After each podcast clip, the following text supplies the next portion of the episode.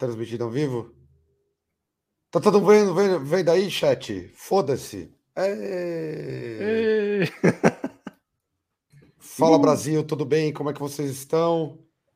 Acho que tá todo mundo atrasado. Vini, você quer continuar? Eu tô perdido. Eu cheguei agora, eu vi que não estava transmitindo, e eu tô chegando agora. Vini, você quer fazer a, as honras? Pronto, vamos fazer as honras então. Vamos Vai. lá. Olha aí que camiseta linda, velho. Caraca. Vambora, então vamos Vai nessa. Boa noite, chat, boa noites aqueles que assistem o Cena, a mesa que está aqui presente hoje, esse é o Drops de número 83, né? Todos naquela tensão que o Drop 100, será que vai? Será que não vai?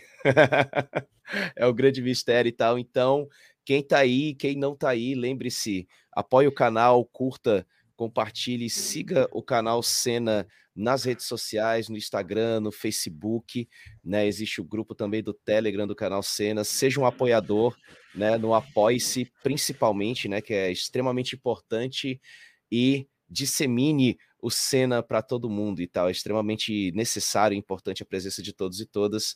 Então, uma boa noite ao chat do Drops, que é o chat, o chat mais fiel que existe dentro dos streamings do YouTube e tal, a galera sempre presente, um carinho extremamente grande, os debates incríveis e sugestões maravilhosas e tal. Então, apresentando a mesa aqui agora para vocês, eu tenho Igor Giroto. Boa noite, Igor Giroto, como você está? Salve! Tô bem, mano, tô bem. Tamo aí. Correria aí, semana bem corrida, de muito trampo, mas tamo, tamo firme. Dá massa, cara. E salve pra mesa aí, salve pro chat. É... Ah, é. E aí, beleza? Sirlene, boa noite, como é que você tá? Boa noite, eu tô suave, espero que todos estejam suaves, tô sentindo falta do cigarro de ambos aí. tá voltando Não. meus cigarros. Fique seu madruga. Fazer, trazer uma boinazinha azul, né, Girô? Tem que usar uma boinazinha assim de jeans. Né? De jeans, velho. Mas estou suave. Valeuzaço. Um abraço para todo mundo que tá no chat, que falou que tava no hardcore contra o fascismo hoje. É nós. Pô, do caralho. Boa noite, Caio. Chegando aqui, né? Mais do que. Não, não tá mais perdido, né? Você tá com um povo atrás de você aí. Sensacional esse chroma aqui, cara. Povo brasileiro está com a gente. Queria primeiramente agradecer ao Vini aí que aceitou a missão. Eu vi, tipo assim, eu falei pro Vini, mano, a gente tem que se organizar. E surgiu de última hora do pessoal querer que eu fizesse uma fala no final do ato. Fiz a fala é, e acabei atrasando um pouco. Peço desculpas a todo mundo, mas enfim, funcionou aí, deu certo dentro do, do dos limites. E o que, que, eu queria falar? É... Do caralho, muitas coisas assim. O Vini esteve encabeçando o ato em Fortaleza. É, a gente teve também o ato em diversos lugares no Brasil. E é muito importante ver, de certa forma, que o, tanto o pessoal do metal quanto do hardcore é, assumiram essa proposta de ir para os seus respectivos é, cantos se mobilizarem como em 2017, como em 2018, entendendo uma necessidade real de luta, né, que a gente tem, é, que é, é, ela é ela é essencial para o momento que a gente vive enquanto brasileiros, sem nenhuma fantasia, de certa forma, olhar as coisas numa perspectiva real de que o nosso país está sob uma circunstância muito problemática e eu fico muito feliz de ter. Eu, eu, falei com muita gente hoje, muita gente que veio falar comigo, inclusive pessoas falando assim: ah, eu comecei a entender, comecei a estudar sobre o comunismo por sua causa e tudo mais. Muito obrigado, ao mesmo tempo que eu lamento ser sobre vir da minha parte, não sou a pessoa que talvez tenha uma elaboração teórica rica, mas é importante ter pelo menos um, sabe, um estalo que eu acho que isso é fundamental e todo mundo vai aprender com os acertos e os erros.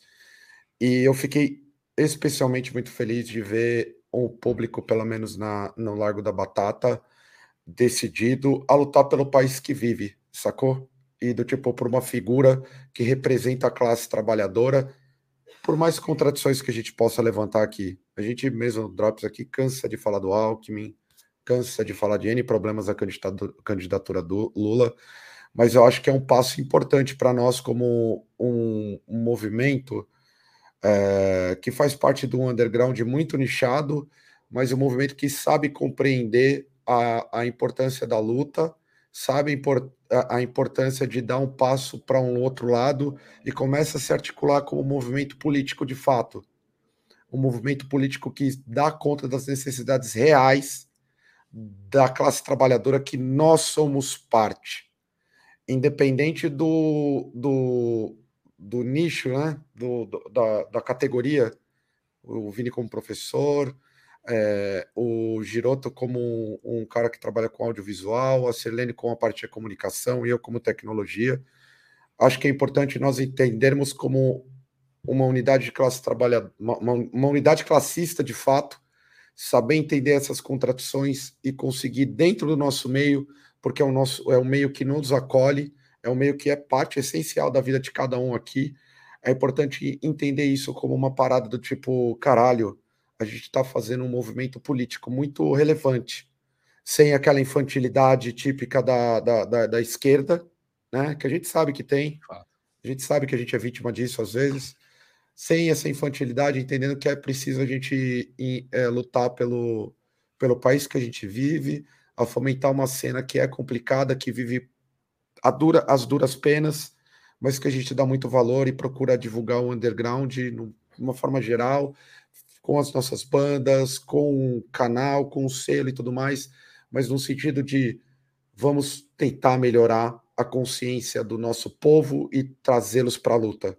Então, desculpem, já estou me estendendo um pouco, mas vi até que o Jefferson colocando é, há muita coisa em jogo e há muita coisa em jogo de fato e é importante que a gente tenha a sabedoria de entender que há muita coisa em jogo, a gente não pode ser mais infantil, e é importante a gente estar nesse fronte de batalha também, mesmo que seja num, num núcleo muito pequeno, e vamos em frente.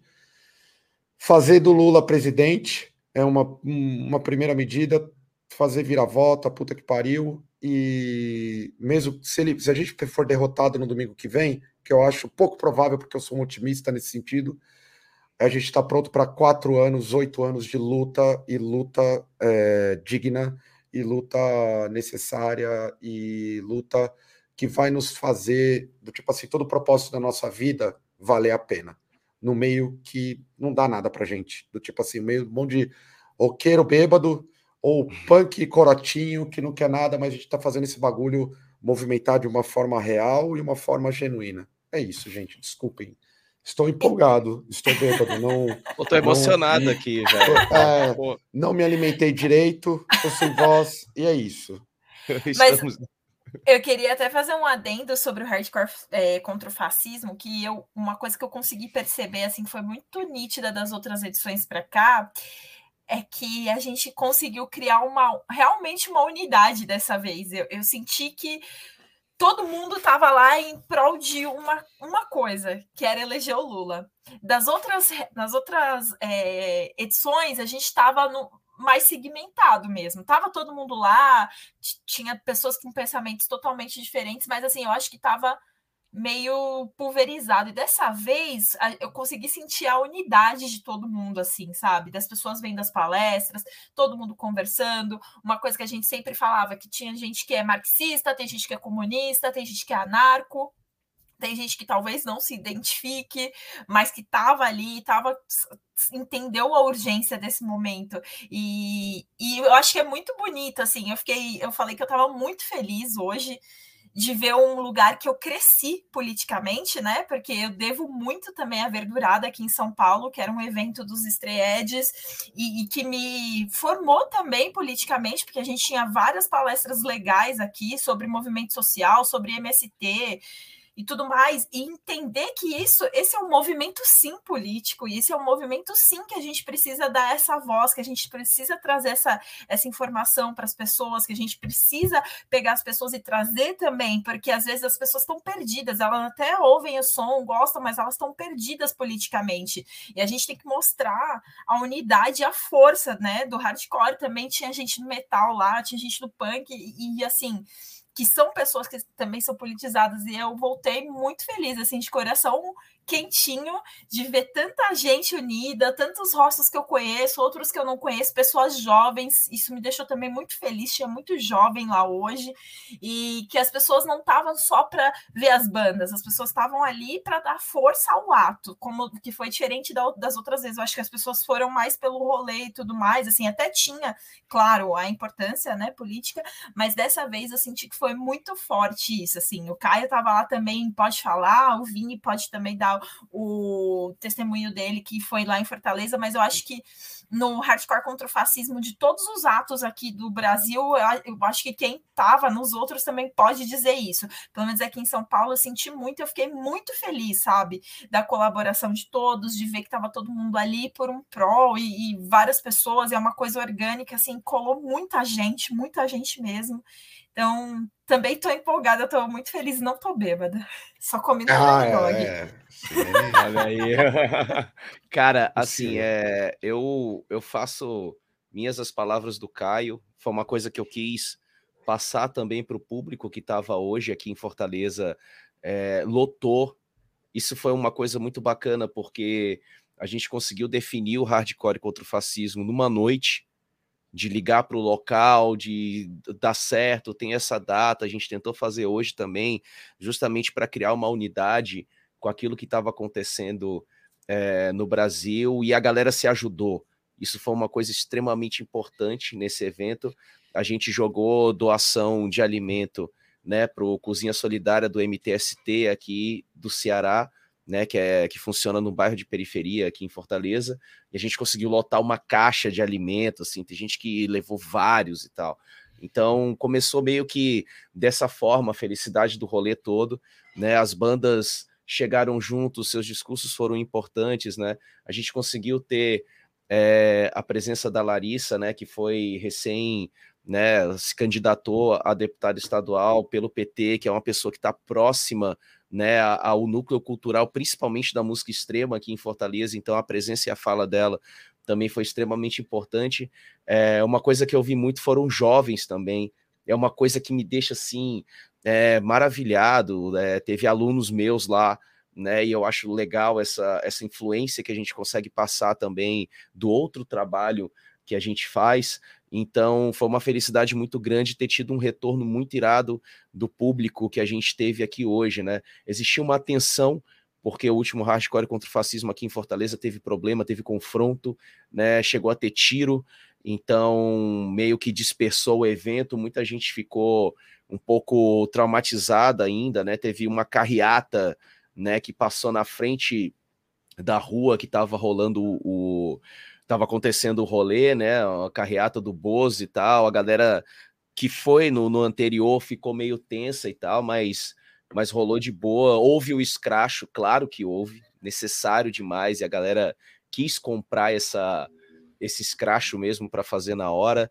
Então foi extremamente positivo, assim. Eu tô eu tô de lixo orgânico aqui ainda, né? Também tô, tô um pouco meio sem voz, assim. Eu acho que não é o cigarro, é o hardcore, então tá tranquilo. E assim, é, é extremamente importante esse posicionamento. Eu acho muito importante também o trabalho que é feito aqui com o Senna, das discussões que são feitas. Uma coisa que o Caio falou, a gente vê um amadurecimento das pessoas, elas correndo atrás de se aprofundar melhor naquilo que elas precisam entender né, para poder lutar. Então, para mim, o hardcore contra o fascismo aqui foi extremamente positivo, né? A gente teve alguns percalços também, né, em São Luís. Os meninos do Bastards colocaram hoje, se eu não me engano, no Instagram, né? Teve uma uma treta lá, a polícia chegou para acabar com o som deles, né? E o discurso que eles colocaram lá foi muito importante. Eu vou até trazer o discurso do vídeo, né? E dizer que quando rola outro tipo de festa, ninguém pede para acabar o som, mas sempre quando é o rock, sempre quando é uma expressão de contracultura, sempre quando é uma expressão dentro do underground, sempre chega alguém para querer tirar o som, né? Então os meninos colocaram: nós somos parte da cultura daqui, né? O que a gente produz também é uma produção cultural, e é interessante que quem assiste o Cena ou quem dissemina o canal entenda isso. Né, o nosso trabalho ele está para além da questão musical, para quem apresenta programas em streaming, para quem tem banda, para selo, obviamente, né, que eu posso falar sobre isso também. Então é necessário que a galera tenha uma consciência, uma consciência séria né, sobre toda essa situação, assim, então eu fico extremamente feliz do desse resultado, né, do, do hardcore contra o fascismo, então é muito, muito, muito importante mesmo, necessário sempre, assim, né, entender que a gente precisa continuar na luta, né, a gente, independente do resultado, a gente precisa manter o olhar crítico, a gente precisa manter a nossa atenção, né, sempre redobrada, porque agora que a gente tem uma noção né, um pouco mais séria das coisas, né, que a gente continue levando essa seriedade até para as nossas próprias atitudes, assim. Então, é isso, foi muito positivo mesmo, muito feliz, né, pelo que rolou e tal. Então, fantástico assim, né? E o público também foi muito grande, eu acredito que aí também, né, em São Paulo deve ter dado um público bem bem expressivo, né? Lá eu estava acompanhando alguns vídeos aqui pelo Instagram, né? E achei bem, bem legal, assim. E vi gente no Twitter reclamando que o Desalmado tocou cedo demais. que a galera é. chegou lá, porra, eu fui ver o Desalmado, o Desalmado já tinha tocado, né? Então, foi o seguinte, é, teve, a, a, o, o Desalmado tem um péssimo defeito. Eu digo péssimo. A gente chega no horário combinado. Entendeu?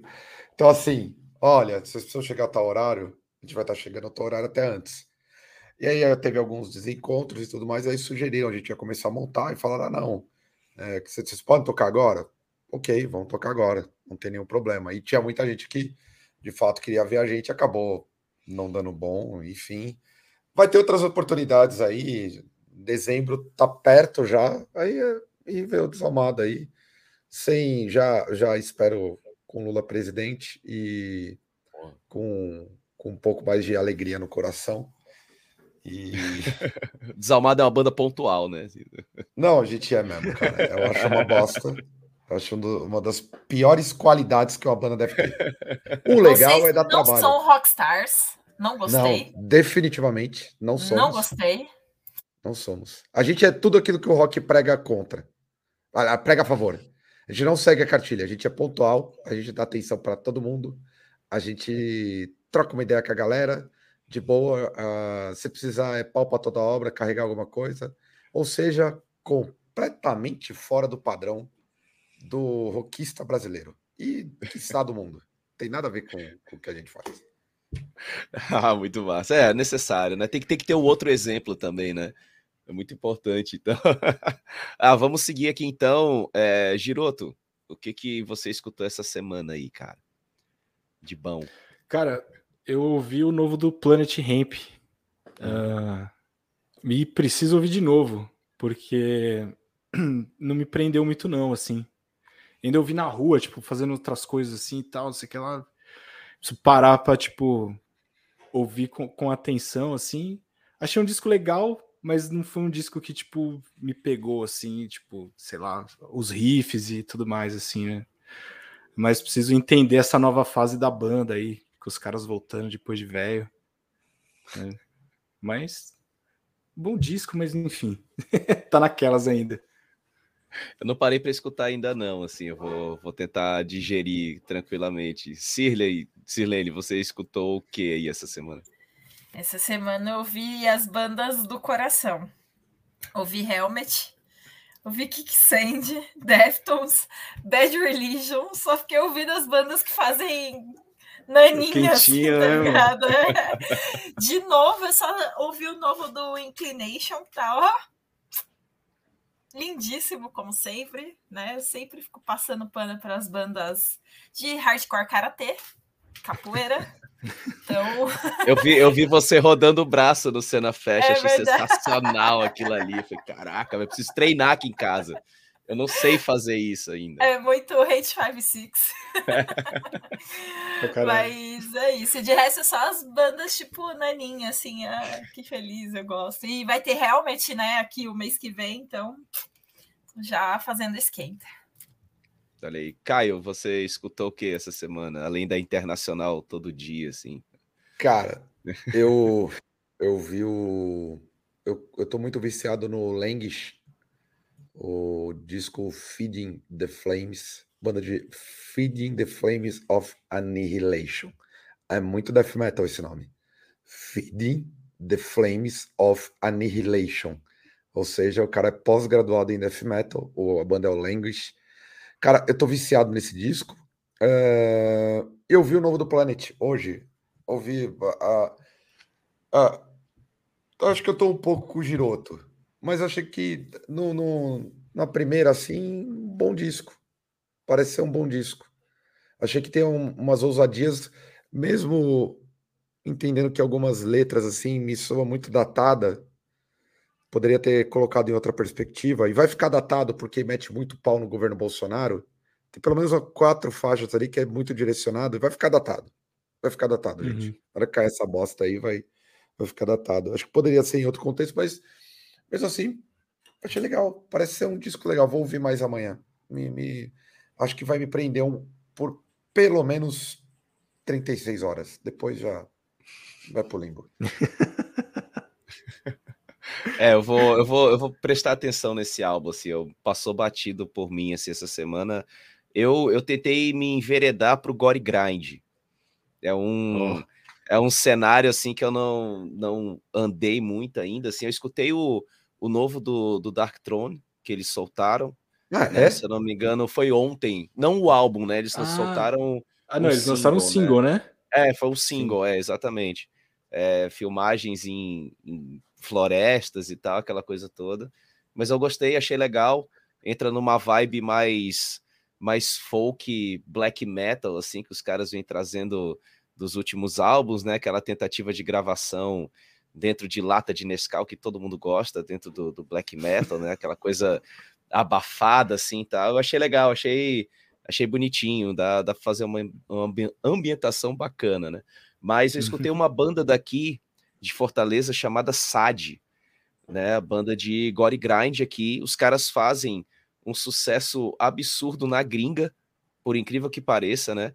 E eles tocam aqui vez ou outra, assim. Eles têm uma vibe de tocar a cada cinco anos, assim, tal. E eu sempre, eu sempre converso com o Clayton, né? E ele fala para mim, ah, cara, é porque a gente toca pouco e ruim, né? Mas eles foram bem avaliados numa revista, se eu não me engano, foi uma revista norueguesa.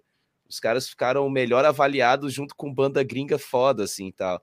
E o SAD tem um lance interessante porque é um gore grind, falando muito sobre essa questão, bem óbvio, né, pelo nome da banda e tal, né? E é bem brutal, assim, é uma banda muito boa eu tava escutando a tapezinha deles e tal. Vou tentar conseguir uma tape pro Giroto, porque eu sei que ele, ele gosta bastante de tape, né? Então é uma banda. é uma banda muito boa. Recomendo a banda SAD, já tem um tempo, né? Eles lançaram material deles, acho que já tem mais ou menos uns dois anos, e aí eu comecei por eles, digamos assim, a, a escutar agora e grind, né? Quero ver se eu, eu começo a gostar, assim, que é um campo meio meio escorregadio para mim, assim, mas é, é bom, recomendo, assim, coisa fina, sensacional, cara, muito, muito, muito massa mesmo, assim. Ótima recomendação para vocês anotarem. Agora, fantástico, né? Eu não sei se vocês curtem muito Gore Grind, né? Eu nunca, eu nunca parei para me aprofundar, assim, tá, mas poucas O Giroto tem cara de sou... Não? Não, pior não, que não, mano. Esses bagulho nojenteiro, assim, eu não não, não, não, me aprofundo muito, não, tá ligado? Mas é, pô, é sempre bom aí, né? Se aproximar, tipo, da latrina aí, né, mano? Abrir a latrina, dar chafurdada. Sabe que eu descobri, com, trocando ideia com o Marcelo Lian, que eu não sabia? Para mim tinha um lance do Gore Grind, que era tipo Gore Grind melódico. Que aí eu descobri que não tem nada a ver de Gore Grind melódico. É um tal de Slam Death, que é tem elementos do gore e é slam. Eu não tinha a menor ideia.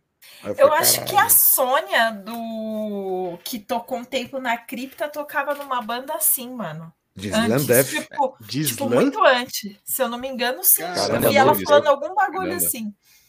Eu não consigo imaginar ela tocando esse estilo. Nem eu. Não, eu também não. eu, queria, eu fiquei até curioso. Você tira pelo cobra spell, né? Tu olha assim. É, é, exato. É. exato. Ah, vai ver, ela caiu por acaso, tá ligado? Caiu de paraquedas, cobriu alguém um tempo. Mas eu vi um é, papo desse dela.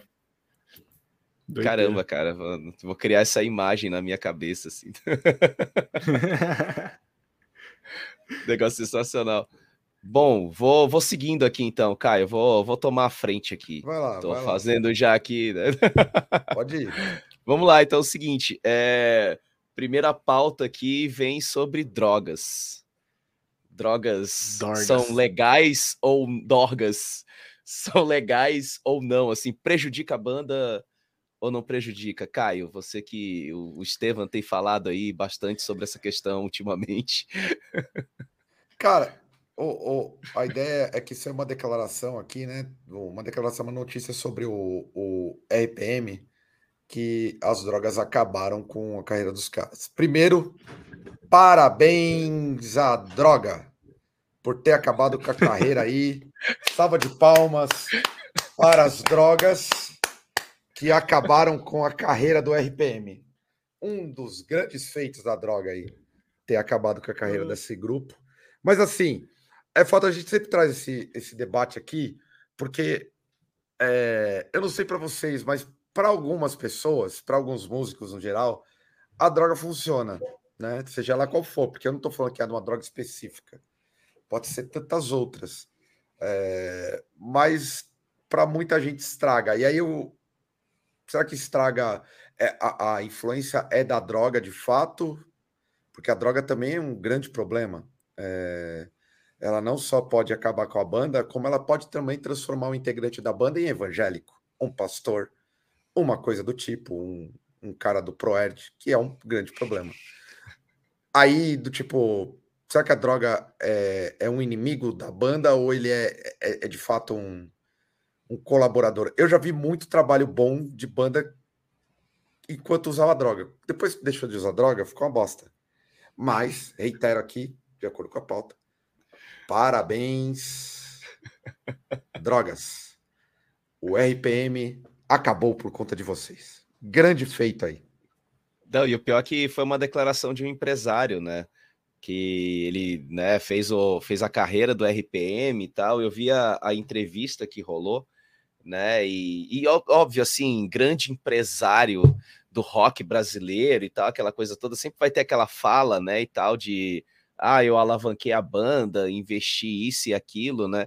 Tem, um, tem uns pontos da entrevista também que eu achei um negócio meio torto, assim, tal, uma parada, ah, eu não, eu não contratei o Legião Urbana porque o vocalista namorava um empresário e eu gosto de mulher, assim, tal. Então o cara meio que tem uma tem umas sacadas meio fugindo e tal, mas com relação ao RPM realmente realmente é, é foi necessário, assim, parabéns mesmo. E eu lembro, se a gente for pegar da, da história das bandas que a gente já escuta, né? Tem galera que fala, por exemplo, que os primeiros momentos da, da vida do Pink Floyd foi a viagem do, do LSD, por exemplo, para os oh, caras é. e tal, Sid Barrett, né? Aquela época, para mim, por exemplo, os Beatles só fica bom depois da, da viagem LSD barra Índia, né? Que eu acho espetacular, assim, tal. Então foi foi meio que necessária essa parada toda, assim. Então, e obviamente com casos de, de vícios extremos, né, de pessoas que são expulsas de banda por causa dessa questão, mas enfim, voltada principalmente pro alcoolismo e tal, né? Tem até o, o documentário do acho que foi do Motley Crue que a galera soltou, foi meio filme barra documentário, acho que foi num, num Netflix desse da vida aí que quando a galera Netflix, fala né? foi, foi Netflix e tal, enfim, vários exemplos, né? Se você tiver curiosidade de ler a biografia do Slash, por exemplo, parece um Christian F que toca guitarra, assim. Então é, é, é, só fala disso assim o livro inteiro e tal. Então são são questões pontuais assim, bem bem específicas também com relação a essa questão das drogas e tal. Mas eu acho que para o processo criativo, eu acho que a galera vai falar sempre que é positivo, né? Então é, é meio por isso aí. Sirlene, tu conhece alguma banda assim que, que era do Stray Edge e a galera enveredou para outro lado, assim tal, realmente por causa dessa postura? Todas? Né? Todas. Todas, Todas endorgaram? Foram para as drogas? Ah, várias caíram para as drogas, só que na, nesse caso da Stray é engraçado porque alguns casos a banda Stray deles fazia mais sucesso né? Que foi tipo, sei lá, tipo o Judge, vai, que é um estandarte aí do, do Stray E aí os caras são caídos, né? Que a gente usa esse termo, né? Os caras não são mais Stray E aí os caras vêm e toca como Judge no Brasil por causa de dinheiro e toca falando dos bagulhos Stray É bizarro. Eles vieram da última vez, os caras não eram mais Stray, o, não todos, né? Mas o vocalista, que era quem, um dos que mais escreviam as letras, ele não é mais estreia faz tempo. Ele veio e cantou as músicas da banda. Foda-se, estou aqui pelo dinheiro. Então, tem várias que são assim, é um episódio à parte, assim, no rolê Estreed. Mas eu concordo que, mano, em várias bandas, assim, a banda só fica interessante quando a pessoa é drogada. Depois que ela deixa de ser drogada, ela é muito chata, muito monótono e ela não consegue inovar mais. Então, eu não sou contra as drogas. Eu sou a favor das drogas, embora não as use. eu sou contra o RPM também. É, aí eu sou, por exemplo, ah, por exemplo, é, exatamente, sou contra o RPM. E, tipo, velho, por exemplo, o H2O, né? O cara do H2O lá, o Toby Mercy, ele tem um negócio nos Estados Unidos que é tipo um ProErd, velho. É ridículo, me dá vergonha alheia, chama One Life One Chance. Ele vai nas escolas, leva um policial e fica falando, tipo, sobre não usar drogas porque você vai estragar sua vida. E eu tenho muita vergonha alheia disso, embora eu gosto, gosto de H2O, mas eu tenho muita vergonha alheia disso, cara. Eu acho ridículo, patético. Mas enfim, né? Isso é um tema para outra, outra história. É, Girou, tu é tem algum exemplo né, na vida, assim? Tu tem algum exemplo na, na música, assim, tal, da galera que funcionou bem ou mal por causa disso, assim. Pô, cara, que nem a gente tava falando do Planet Ramp. Planet Ramp é uma banda que sempre funcionou, né? Na base da plantinha, né, mano? E eu lembrei, até eu falei desse disco em alguns drops anteriores, que foi do o disco do Black Alien, né? O Babylon by Gus. Que até onde eu sei, ele tava sob efeito de várias drogas ali. E é um disco 10-10, assim, né, cara? É uma obra-prima e, e depois ele careteou e, e nunca mais lançou um, um, disco daquele nível, né? Inclusive o disco que vem seguinte, assim, eu acho ele bem fraco. E o último disco que ele lançou eu já acho um disco melhor, assim e tal. É, provando que dá para fazer um bom disco sendo careta. Mas aquilo que ele fez no Babylon by Guns ali, tipo, acho que não, não se repete mais, né? E só que os excessos também, né, mano? É foda. Eu, é, você tava falando de biografia, eu lembrei da biografia do Ozzy, né? Que também é tipo é só droga e tipo uns episódios bizarros assim, né? Dele tipo é, usando tipo muita cocaína e tudo mais, assim, tanto que ele foi expulso do Black Sabbath por causa disso, né?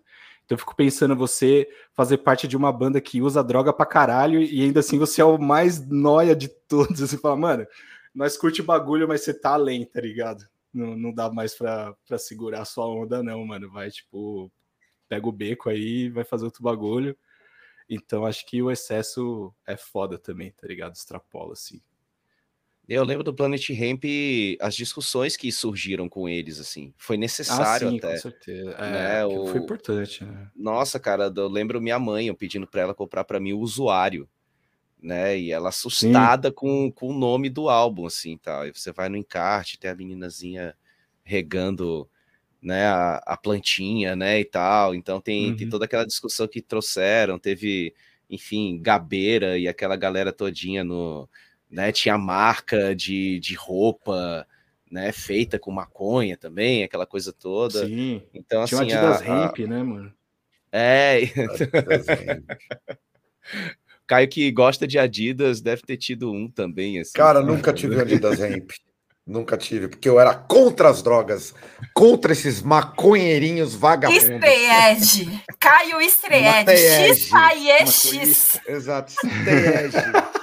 Denunciando todos os maconheirinhos vagabundos da sala. Sabe aquele professor maconheirinho, expulsa ele.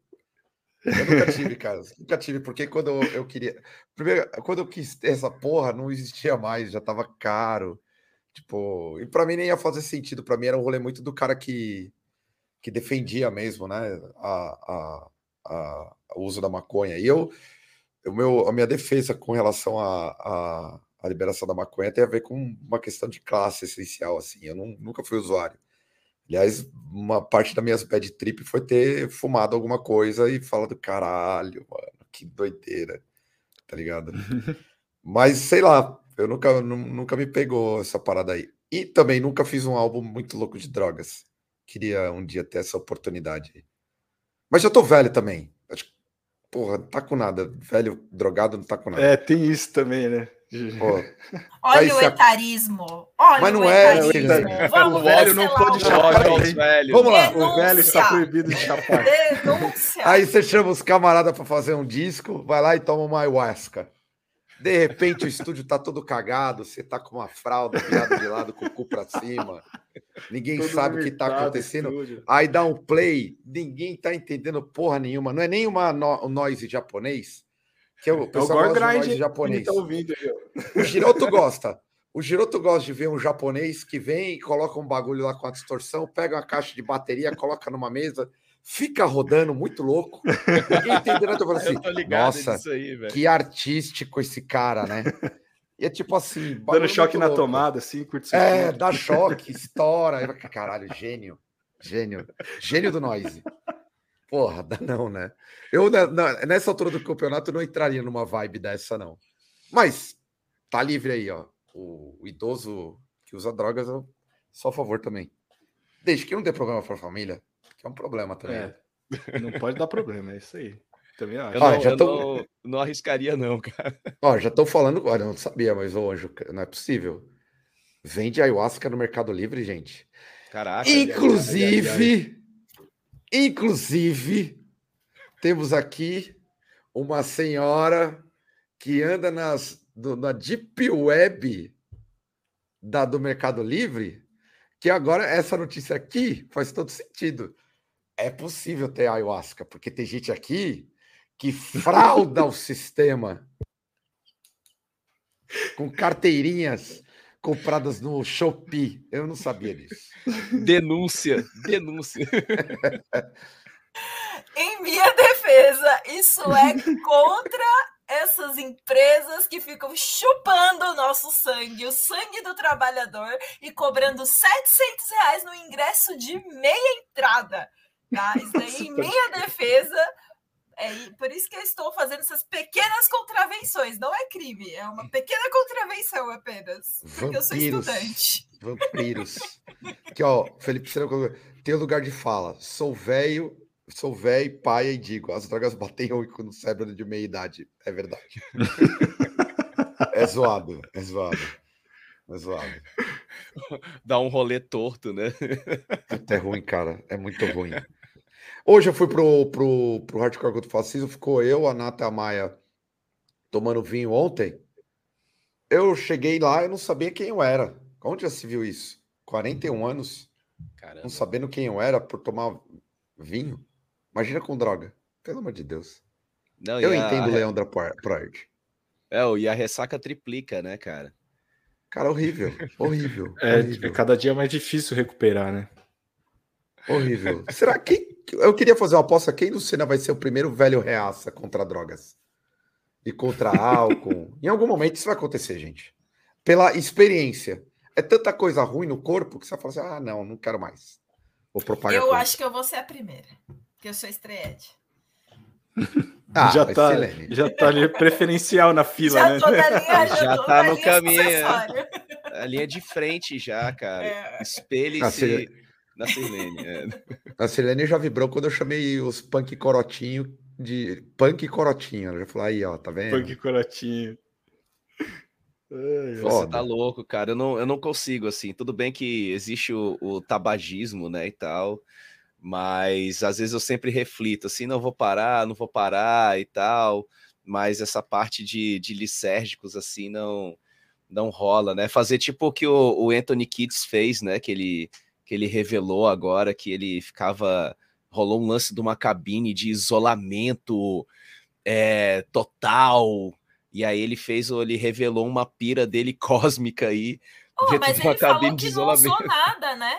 Não usou nada, ele só entra nessa cabine aí isso. e tem uma... Mano, que, que diabo é isso, velho? Hollywood, bagulho de né? rico, é, bagulho de rico excêntrico. Os caras não tem com que gastar esses arrombados, em vez de mandar dinheiro pro terceiro mundo e ajudar a gente com alguma coisa. Aí os caras não tem com que gastar, ele vai e gasta milhões com a porra de uma sala escura preta que deve ficar soltando um monte de barulhinho louco e fala que aquilo vai soldar alguma algum barato, mano. Bagulho é, bizarro. E é uma a cara do não, Caio. Eu entendi foi... que eles ficam embalado a vácuo num. Sim, num, sim, eles uma, ficam num, num local caixão, com a cabine. É lá, uma cabine tá de isolamento total, assim, velho. Isso aí, cara, não dá, velho. Não gastaria. Você gastaria o seu dinheiro cair numa cabine de isolamento total, assim, para ter uma, uma vibe espacial fora. Cara, não sei nem o que dizer pro bagulho desse, mano. Eu tava tentando refletir uma boa resposta. Mas eu, eu pegaria o Anthony Kids Chegava nele e falava assim: vem cá. Tá vendo esse, esse descampar? É, aqui, ó, esse monte de, aqui, de capim. Dá aqui, uma ó, enxada tá... para ele. Aqui, enxada, um, um cantil. Tem um cantil para você aqui com água. Você tem. É, são seis horas da manhã, meio-dia é o almoço. Meio-dia e meio, você pode voltar para a Labuta. O trampo acaba às 19. Você pega uma van vai para o alojamento e amanhã começa tudo de novo. Isso aí, até você ver isso aqui terminado, Antônio Criança. Aí você vai acabar até de fazer essas músicas pra gente que é vagabundo também. Que isso, pô. Na moral, mano, tem que ter. Ó, na moral, agora falando muito sério, eu acho isso uma brisa. Sei lá, pra mim é de quem nunca fez porra nenhuma. Eu, eu não consigo me conformar. De verdade. Assim, nem... de milionário, milionário excêntrico, ridículo, velho. Eu não tô. Então, ele... fala. É, era moda, Pô, né? Daniel, cara. É, ele falou que era moda. Porra, moda. Porra. De tipo, alugar uma sala que tem o bagulho, aí você vai lá. Eu acho que ele deu um LSD, né, pro parceiro dele lá, que tipo, ah, vou te levar lá, tal, não sei o quê. Aí eles chaparam, tal, não sei o que lá. Eu não consigo. Eu não sei, é isso aí, mano. É coisa de desocupado, tá ligado? Sei lá. Eu, eu, eu assim, eu sempre tive muito medo de droga muito forte, tá ligado? Sim. Então, esses negócios de viajar, de cogumelo, ayahuasca, mesmo tipo a galera que vai na ayahuasca e tem ali um ritual e tal, que não é simplesmente para chapar o coco, né? É, eu sempre tive muito medo desses bagulhos assim, então acho que, sei lá. Ainda mais, tipo, tomar um ácido para ficar enclausurado, tá ligado? Aí que eu ia mano, ter um ataque de pânico, tá ligado? Pessoal, rolar uma, velha, uma bad vibe no cara. É, ô, vai pro meio do mato, vai ver umas estrelas, vai ver o ET Bilu, tá ligado? Porra, mano. Aqui, ó, Sei o lá, Lucas colocou aqui, ó. Às vezes faz parte do processo criativo do cara, porra, velho. Cara, do Red Hot, acho que não funcionou, então, viu? É, então não deu muito certo, né? Jimi Hendrix deu bom, assim, né? Até certo ponto, né? No caso do Red Hot, não deu muito, né? Eu acho. Ah, cara, puta, mas é, é horrível, cara. É muito Hollywood. Tu imagina, tu imagina o que não rolava mais ali, ou que não rola, cara, com essa galera, velho, entendeu? De, de ter grana, vou gastar e, e, fazer o que tem ali, vou atrás de, um, de, uma vibe nova que a galera tá criando, assim. Isso é absurdo, hum. cara. Acho que a galera acho do que é o Jared Leto lá que tem uma seita, tá ligado? Ah, tem? Acho que entra nesses. É, acho que tem é um mesmo? rolê desse aí, mano. É. Caralho. Só ele piora. Fica, tipo, ele visu Jesus Cristo dele todo de branco lá tal. É que eu não, não, sei dizer muito bem a história assim, mas vai, vai desdobrando essas maluquices, né, mano? A galera vai ficando doidinha, mano. Informação de Maya Melchers. Melhor do Red Hot é o One Hot Minute, onde o Kids e o Navarro comiam heroína com farofa seis vezes por dia. Aliás, o. Bela dieta aí. o Anthony Kitts deve fazer Smart Fit, né? Porque, porra, o maluco Cara, não fica velho. Six-pack ali, ó, é, é six-pack, é? mano. É implante de six-pack, não é possível, velho. Porra. Não é possível. Não é possível mesmo. Como diria as Ô, ele é cabeludo, ele não é calvo, eu acho, que ele penteia, eu acho que ele penteia pra frente, eu acho que ele penteia pra frente ali, viu, cara? Eu acho que aquela franjinha dele é meio aqui de trás, assim. Ó. Eu acho que não, eu acho aquela que ele não é que vem daqui assim? É, vem daqui assim. Eu vou fazer isso já já no meu, assim, vai tá rolando. e ele tem a barriga tanquinho. É six-pack e implante. Seria o, o, o Anthony Kitts um reptiliano? Fica aí já uma é uma tipo problemática Pop, para... Né? O Pop também era esses velho é. six-pack, né, mano? Agora, sempre que vier o nome do Dave Navarro, eu vou, vou ressaltar a, a figura belíssima do Dave Navarro. Ali, ali foi, foi conservado no pó. Gato. Aquilo ali se foi sensacional, cara. Aquilo ali é. Sobre o Dave, Dave Navarro, pergunta individual para a mesa. Vini, você sentava no, no, no Dave Navarro? Cara, e assim, obrigatoriamente apenas com calça de couro, que é o, a vestimenta dele. Eu acho que ele só tem um armário só com calça de couro, ele não usa camisa.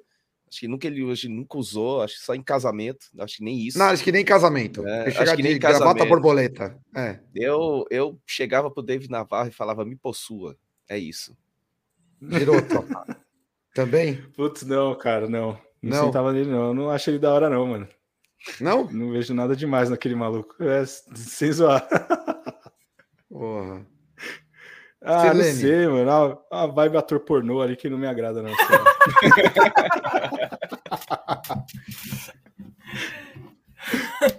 Lógico, né? Eu assisti a Ink Master só pra ficar vendo ele. não queria saber de porra nenhuma, só ficar prestando atenção nele. É, eu sou suspeito. Eu sempre achei o Navarro gostoso. Para o Navarro, como que é o nome mesmo? Anal giratório. Essa é a. cara. A, é um cara muito gostoso. É meu, meu, meu futuro. Tentar ser tão gostoso quanto ele. Usar droga, usar heroína para ficar com tanquinho. É, heroína e Smart Fit, né? Heroína e Smart Fit. Né? Pô, imagina, você vai puxar um ferro na Smart Fit, aí você topa com o Dave criança assim, ó, com squeeze. Oh, dá para revisar aí, irmão? Oh, yes, yes. yes, yes. Porra, esse é foda. Não, sensacional, cara. Muito, muito, muito foda. Você é doido. É, teve também uma questão meio, meio controversa, né? De novo, a gente passando aqui pro, pro Kanye West, né? O, ele meio que tem dado umas declarações assim que acho que ninguém mais consegue entender ele e tal né? Ele já vinha há um tempo com, com uma questão de uma. Ele, ele tava nessa vibe de religião também, né? Que, que era, era um lance de uma seita lá, que ele tava até é, batizando a galera, né? E teve umas falas dele pró-Trump, né? Teve o lance da camiseta do. Como é que é? O White Lives Matters, né? Que ele, Matters, ele é. colocou também e tal. E aí teve um.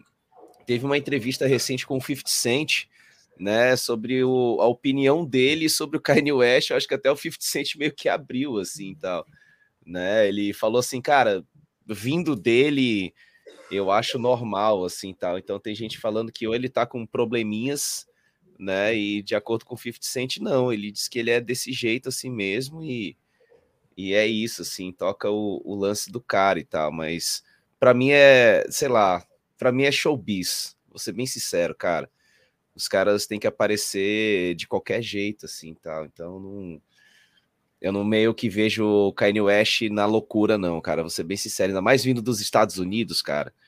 Eu, é. eu sempre vejo que lá é, é sempre a loucuragem, é, é vibe showbiz, assim. O cara tem que estar tá aparecendo, né? E tem que fazer essa forma, assim, tá? Meio que a fórmula deles é isso, assim, né? É meio que essa, essa loucura e tal. Não, e ele fica brigando com todo mundo. Ele brigou com a Adidas por causa lá daquele tênis dele. Caio, que é têniseiro aí, sneakerhead, pode até confirmar isso daí, mas ele brigou por causa que aquele. Ah, mano, é o modelo mais feio da Adidas que custa três pau. Ele brigou lá por direitos. Mano, toda hora o cara tem que inventar uma polêmica. Toda hora, velho. Com certeza isso daí é pra caçar assunto e continuar no hype, mano. Não tem, não tem porquê. Só que eu acho engraçado que tem uma galera que gosta de falar que ele é um gênio, o tempo inteiro que ele é um gênio, sendo. Eu, sinceramente, acho que tem muita gente muito melhor que ele no rap, tipo o Nes, velho. O Nes, pra mim, é um gênio, é um cara foda e ele é, tipo, subvalorizado. Ninguém fala do Nes igual fala do Kanye West. Por que será? Porque o Nes não fica com essas patifaria? E o cara só lança disco foda. Tem um monte de outro rapper foda, assim. Ninguém fala, só fala do Kanye West porque ele fica com essas baixaria aí dele. É, Caio, você vai no, na seita do Kanye West também, né? Eu só acho o Kanye West meio. Como eu posso dizer? Ele é o cara que tenta se manter na mídia. Ele, se fosse o o, um, morasse no Brasil, no Rio de Janeiro, ele ia ser tipo o Eric Johnson do rap. Todo mundo ia topar ele fazer pegando um, um bronze em Ipanema ou Copacabana com algum paparazzi fazendo uma declaração merda. Ele seria tipo o Naldo que deu certo, basicamente. E assim, o Kanye West é um maluco que fez bons trabalhos, se olhar para para olhar assim, o cara ele é pica no que ele faz, mas ele é um, um, uma metralhadora de bosta. Uma metralhadora, assim. Total. Só que é isso. Se fosse aqui no Brasil, ia ser fera. Ia ser fera. Se ele fa... se fosse em português, ia ser foda. Mas em inglês ia ficar, não, você não é doidão. Ele é doidão. Não. É, é igual. É o Eddie Johnson. Se tivesse na. Que, que praia famosa tem nos Estados Unidos? Sei lá, Califórnia, alguma coisa aí, Miami Beach sei lá, qualquer bosta do tipo. Ele é esse cara. Tá ali pronto para ser fotografado. Só que em palavras, né? e o foda, é que a galera, o foda é que a galera meio que cobra dele também essa questão. Não, né, não é nem que cobra, né? Porque a galera meio que, que ressalta lá nos Estados Unidos essa postura de ser um músico negro, né? E, e ressaltar a fala da, da causa e da luta da galera lá e ele meio que vai na contramão dessas questões, assim. Né? Então, ele é meio que muito cobrado por uma questão de, de posicionamento, né? E é meio que rola uma, uma decepção, assim, quando você vê alguns comentários relacionados àquilo que ele está falando, né? De ser um cara que vai para um outro lado do, do rolê, assim, tal lá, né? É então, que eu acho é... que tem um é erro aí, tem um erro de percepção no geral, é, é assim, uma opinião, né? A gente tá pegando, pegou, pegar esse gancho aí de que, ah, porque o cara, o cara negro, o cara tem que ter um posicionamento mais consciente. Eu sempre achei isso meio besta, sério, gente. Acho que o fato do cara ser negro, ele vai errar assim como tantos outros. E meio que cobram isso de qualquer artista negro, saca? Do tipo, o cara teve. Apareceu no holofote automaticamente o cara tem que estar tá à esquerda. E muitas das vezes não, saca? Tipo, o cara tem, vai ter um monte de opinião bosta. Vai. Tipo, a gente vai até entrar já na sequência, que é do, o problema do seu Jorge, que sofreu racismo no sul, no, no sul do país, né? Ele, ele é um cara que tem uma relevância, mas teve um período aí que o pessoal exigia do seu Jorge que ele reencarnasse o Marighella.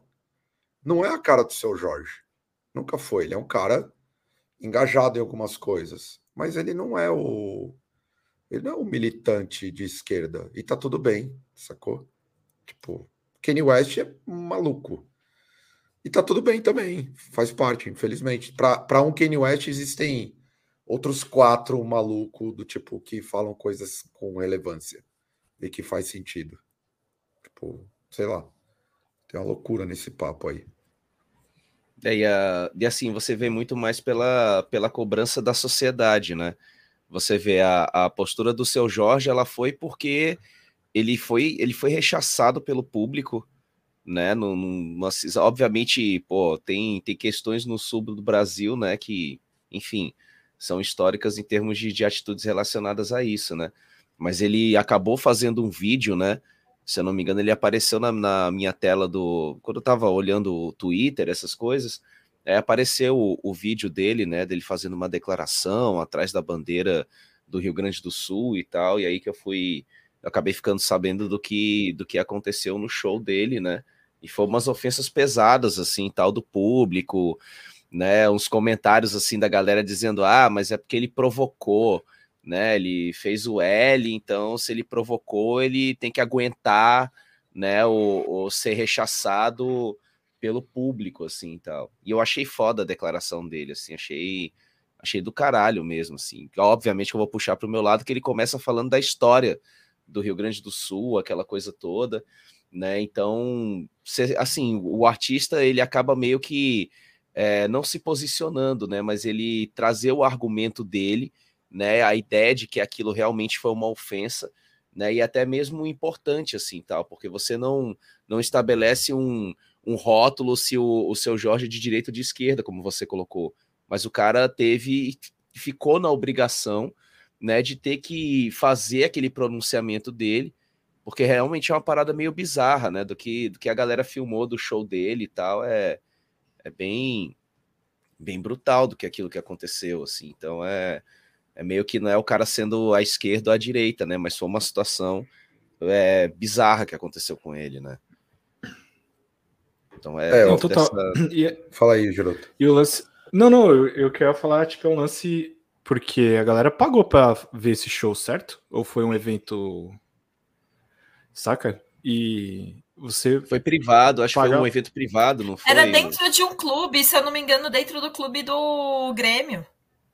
É que ele falou até que, é, até nesse vídeo ele cita, né, que tipo, que não, não tinha pessoas negras na, na plateia e que as pessoas negras que ele viu lá no evento eram toda galera, tipo, trabalhando ali, né e que depois ele parou para trocar uma ideia com elas e tal. E pelo que eu entendi, tudo começou quando ele chamou um menino para tocar, tipo, no palco lá, que era um menino de 15 anos. Ele faz um discurso sobre questão da maioridade penal, que fala que não é o lance da idade, que é a questão de oportunidade das pessoas e tal. E aí acho que ele declama negro drama, e aí a galera começa, tipo, comentário racista, mito, mito, não sei o que, aí o negócio ah, engolou, assim, né? Aí você fica, mano, tu pagou pra ir no show do cara, tu tava esperando o quê, tá ligado? Você nunca viu uma apresentação da pessoa, onde você tava, tá ligado? Né? Não que justifique, né? Mas queriam, tipo, é bizarro, eles mano. Queri... Eles queriam ouvir a burguesinha, só isso. É, é tipo, é. tá ligado? Ou a música do Pão de Açúcar. O que faz você feliz? o Léo, o Léo Zancanaro colocou que teve. Ele falou que não é o do Grêmio, que teve um áudio do presidente do clube que vazou também, que só piora a situação. Assim, cara, eu, eu não consigo entender essas paradas de real. É, é, é, rolou um mito, mito, mito. Vou.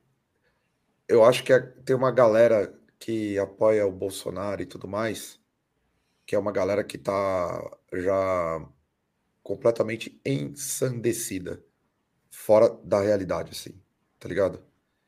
É, é uma pessoal. Teve até um caso de racismo essa semana do humorista, um comediante lá, é. esqueci o nome do cara. Brutal. É, eu esqueci também. Mano, de cabelo rosa, é, esqueci o nome do cara. É de cabelo. Não, é o outro, mano. É, que tem um... no, no prédio, que depois prédio. rolou um monte de artista lá. É Rafael, Isso. não sei o que é o nome dele. Alguma coisa Esqueci assim. o nome é, dele. Que... Ó, é, Grêmio ó... Náutico União. Isso. O nome do clube. Grêmio. É que os dois nomes são parecidos. É, eu, eu tava vendo. Deixa eu ver aqui, eu vou procurar o do, o do comediante aqui, que a gente fala. É, mas assim, eu tava vendo até as imagens de câmera. Sabe o que eu acho muito louco? É, o Ed, Ed Júnior é o nome. Isso, Ed. Ele, Ed Júnior. Cara, é, será que todo branco é maluco? Tá ligado? É, todo branco não, desculpa. Mas assim, todo branco que faz pronúncias racistas, ele automaticamente se joga, tipo assim, tem um problema mental, tem um desequilíbrio. Não é possível, gente. Sempre, é velho. É sempre. Sempre essa desculpa, velho. Sempre. É, não, é quando eu vi o isso. vídeo daquela velha xingando ele e tal, e falando isso aqui, a primeira coisa que veio na minha cabeça foi, tipo, ah, vamos falar que ela é maluca, tá ligado? Que ela é. tá sem remédio, que ela tá não sei o quê. Mas aí você tem o filho dela também, que, mano, foi parar na porta do cara com uma faca na mão e uma garrafa. Tá ligado? Você fala, mano, o que, que é isso, tá ligado? Isso não é falta de remédio. isso é maldade. A minha gata tá aqui causando. Isso é maldade, tá ligado? Isso é racismo, mano. É Saca, muito louco. É muito louco. É, é do tipo. E escancarado, é... mano. Ser um pingo de vergonha, tá ligado?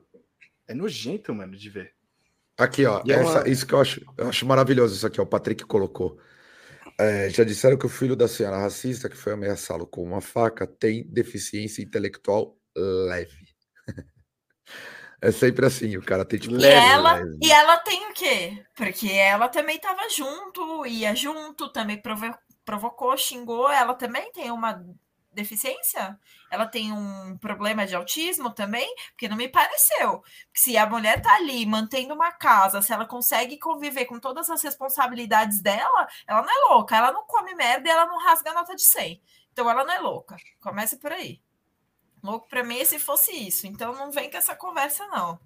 É sempre, sempre, todo branco, e isso é real. Toda vez, é verdade, Caio. Toda vez que tem esse tipo de caso, a pessoa fala, ah, mas eu tenho um problema mental, arruma um, um advogado e sai como limpa. não sei se vocês viram que teve um ato na porta do prédio também. É, uma galera foi lá, tipo, tinha muita gente mesmo, muita gente mesmo, e botaram para quebrar. Tipo, a galera ficou em choque mesmo no prédio, sabe? É. E é uma é, coisa, e é uma coisa que ninguém leva para noção estrutural, cara. Ninguém leva para esse lado assim. Você não vê, você não vê as pessoas trazendo uma relevância para essa discussão. A galera parte mais para o lado do, da, do defeito, do defeito não, do problema psicológico da pessoas, né? Assim, ah, aquela pessoa é maluca ou aquela pessoa está passando por problemas, então ela pede desculpa, né? Não, foi um momento ali que eu estava de estresse, né? Aquela coisa toda e tal. Então ninguém ninguém estabelece essa questão estrutural dessa relação aqui no Brasil, né, cara? E o, que é mais bizarro, porque é o que é, o que é aceito e é que a mídia propaga isso. A mídia ela não vai propagar uma discussão sobre a questão do, do racismo estrutural, sobre branquitude, que é uma coisa extremamente necessária que as pessoas entendam e reflitam assim nas relações sociais aqui, principalmente aqui no Brasil e tal. Então sempre vai naquela coisa assim, ah, a pessoa é louca, então deixa para lá e tal, ela vai fazer um tratamento porque ela tem grana, então. E, e o, o pior é que isso vai reforçando, isso vai encorajando as pessoas a cometerem atitudes mais extremas ainda e poderem trazer esse tipo de desculpa como se fosse uma loucura assim, tal. Né? A gente está vendo, obviamente, essas coisas agora porque elas estão sendo filmadas, disseminadas e tal, mas os exemplos são vários. Assim. E mais um porém, né, Vini? Porque além de incentivar, esse tipo de pessoas começam a, começam a virar influenciadores né? Porque daí essas pessoas começam a ganhar a comoção popular de pessoas que pensam igual, e daqui numa próxima eleição ele vai, vai se candidatar a vereadora, sabe? Que é o que a gente vê e muito acontece. Todos esses casos, assim, às vezes eu fico até pensando até que ponto é positivo, né? A gente mostrar a cara da pessoa, porque daí ela fica conhecida também do outro lado, e também tem gente que pensa igual e começa a endossar essa gente. E aí essa gente ganha mais apoio, ganha influenciador, tipo, é, é que nem, tipo, a galera fica mandando correspondência, fica ali babando ovo, e é, às vezes eu fico pensando muito nisso, sabe? Tipo, caralho, essa pessoa, além de tudo, vai sair com status de, tipo, influenciador, algo do tipo, sabe? É, é muito louco isso. É, e tem outras grandes bizarrices que isso aí entorna, né? Você vê essa, essa sexualiza, é, sexualização do, do serial killers por causa de, de séries, cara.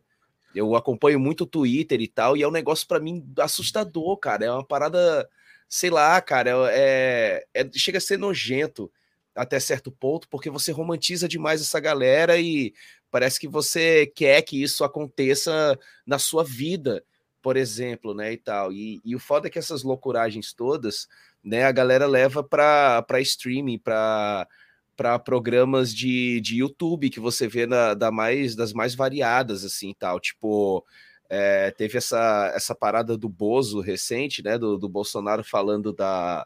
que de, essa galera tá fazendo campanha agora, né, relacionada a a, a, eleição, aquela coisa toda, então tá todo mundo indo para tudo que é streaming, né? Enfim, falar, né? E tal. E aí rolou aquele lance da do, do pintou o clima, aquela parada toda e tal, e aí no meio do streaming o cara só riu, assim.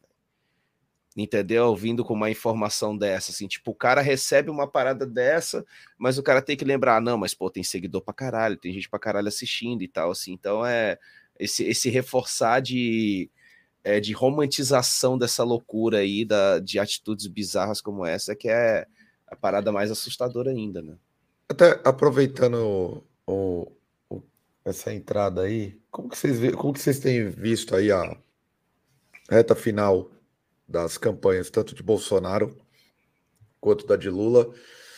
E principalmente essa polêmica que também rolou em torno da fala do Bolsonaro, que eu acho incrível, eu acho incrível a capacidade do cidadão de dar declarações idiotas do tipo em absolutamente qualquer momento. Eu acho incrível. Na hora que eu vi, achei que era a galera tava pesando em alguma coisa dele assim, a mais, sabe?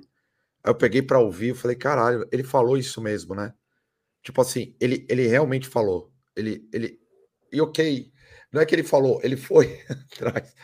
Eu, é, sei lá, eu não, eu não consigo conceber o, um maluco que consegue jogar tão contra, mas ter tanta gente protegendo ele jogando contra.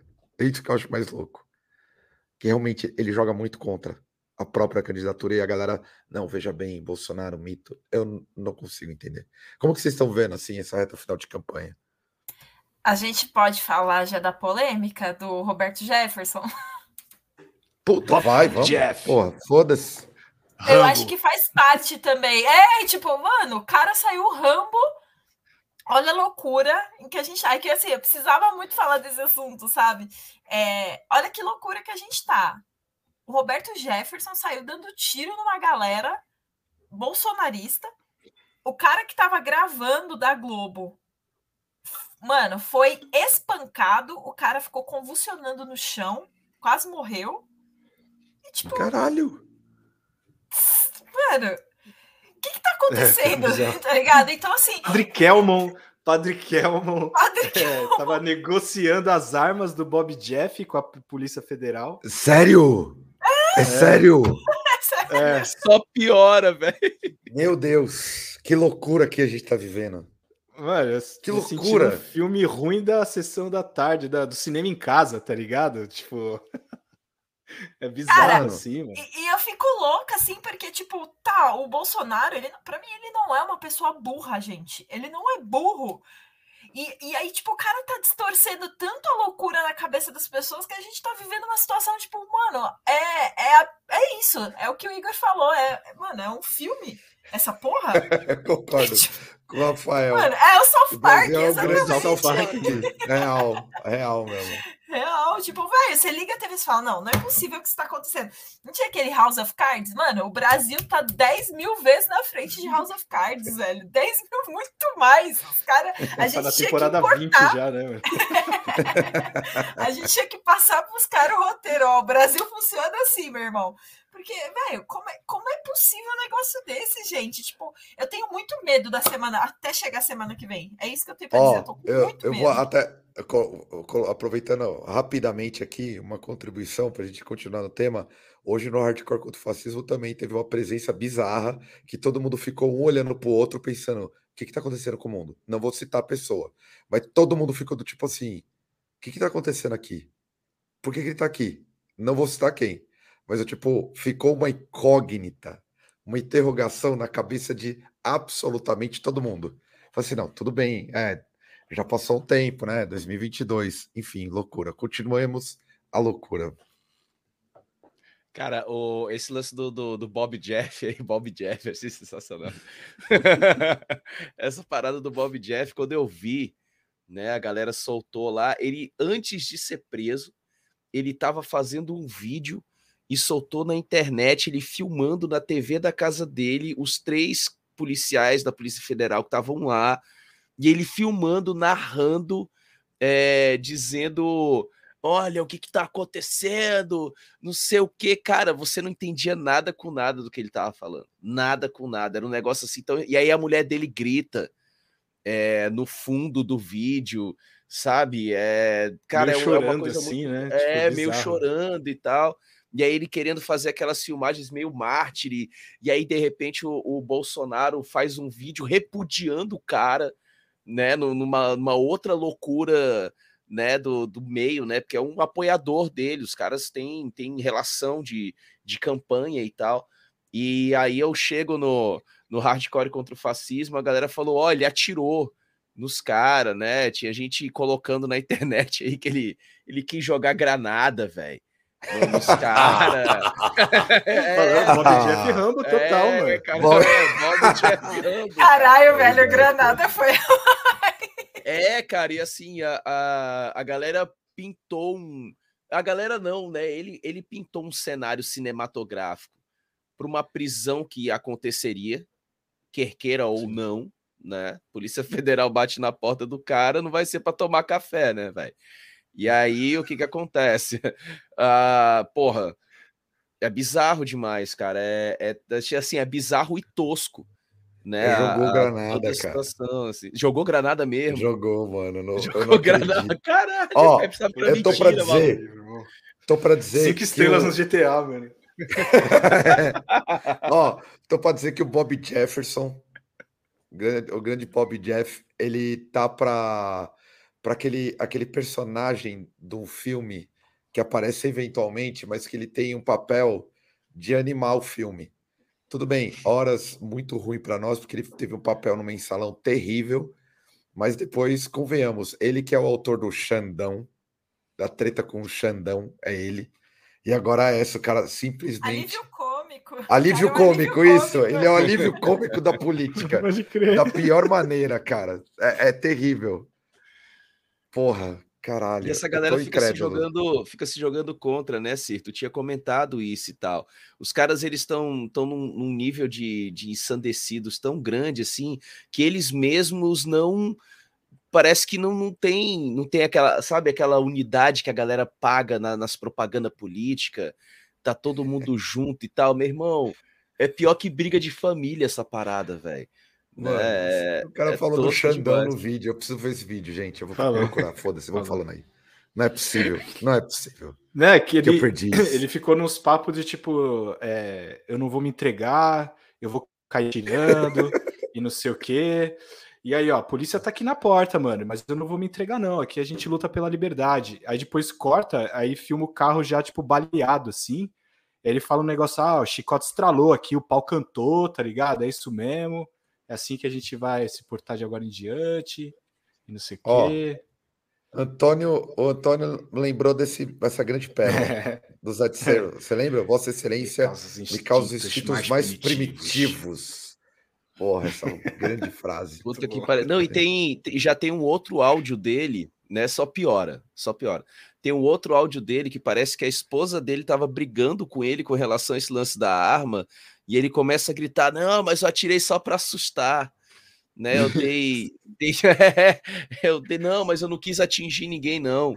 Eu dei tiros só para assustar e tal. então, assim, e teve, um, teve um policial que ficou ferido, não teve, não? É, então, Acho que saiu um policial que ferido. Ele né? trocou, né? que ele trocou tiro com a PF, né? Na real. Uhum. Mano.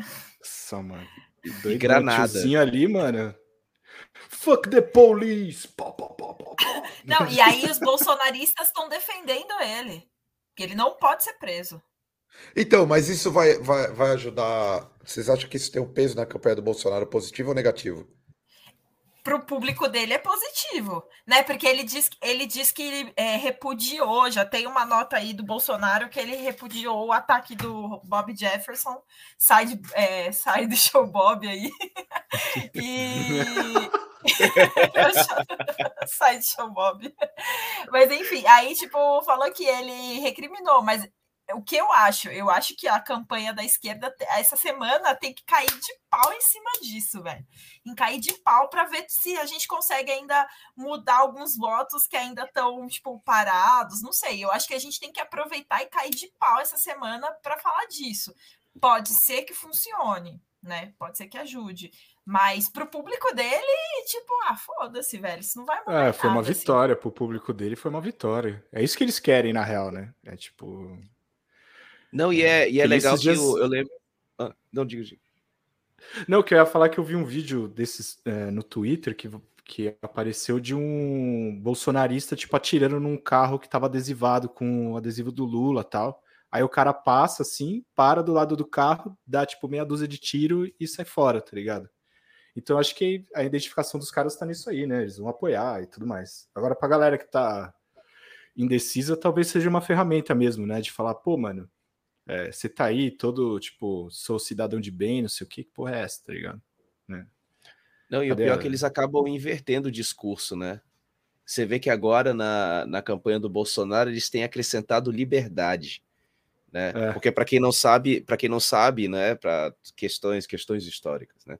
Para quem não sabe, esse eu já tinha até falado da questão do Deus, pátria, família, era o lema do, do Partido Integralista Nazi aqui no Brasil, né? Sim. E era dos próprios dos próprios nazistas também que que criaram suas células aqui a partir da década de 30 e tal. E aí você vê que agora nessa última semana os caras colocam Deus, pátria, família e liberdade, né? Ou seja, os caras já estão usando essas atitudes como uma forma de inversão, assim. Tipo, uhum. o Estado tá contra a gente, assim, mas, porra, tem a figura do Bolsonaro, ele é o próprio Estado agora. Ele é o presidente e tal, e aí como é que fica, né? Por isso que justifica muito essa ideia dele ter meio que repudiado essa parada aí, porque a galera ficou, essa atitude do, do Bob Jeff aí, Rambo, né? Deixou a galera assim, pô, o que, que a gente vai falar agora? Porque a atitude dele foi uma atitude típica de um bolsonarista. Entendeu? E aí tá. o, o próprio Bolsonaro chegar e falar que repudia a atitude do cara, né? Eu imagino o parafuso na cabeça dos bolsonaristas, assim, meu Deus, né? É a mesma coisa quando ele apareceu do lado do Moro de novo. né? É. Aquele meme Dá uma bugada, né? né? É, o cara Mas, suando cara, com os botãozinhos na frente, assim. Véio. Eu não sei, eu acho que, tipo, isso na real não causa confusão na cabeça de quem é bolsonarista. Eu não acho. Eu acho que isso causa, tipo, um reforço de que o Bolsonaro é uma pessoa correta, que ele é o grande Messias e que ele tá falando o que é correto.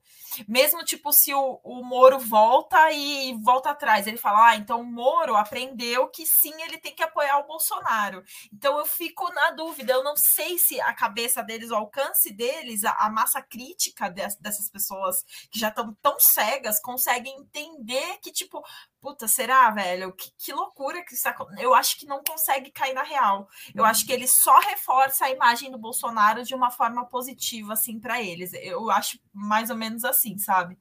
Que a estratégia acho... que. Eh, e a estratégia que tá rolando agora, da fala ser mais polida, né? Você vê, é, botou medo a live do Lula, cara. A live do Lula botou uhum. uma pressão fodida, assim, cara. No outro dia na escola, a galera comentando da live do Lula, principalmente pelo número de, de views, né? Que Foi a maior, né? Tudo. Foi recorde. Tipo, maior entrevista ao vivo do YouTube no mundo. Exato. Um porém, também, que a gente está deixando de lado, que correu muito essa semana, que eu acho que esse lance de liberdade também vai junto, é a questão da censura. Que eles estão batendo muito nessa tecla de que o Lula vai criar uma censura, de que a, a Jovem Pan foi censurada a mando do Lula.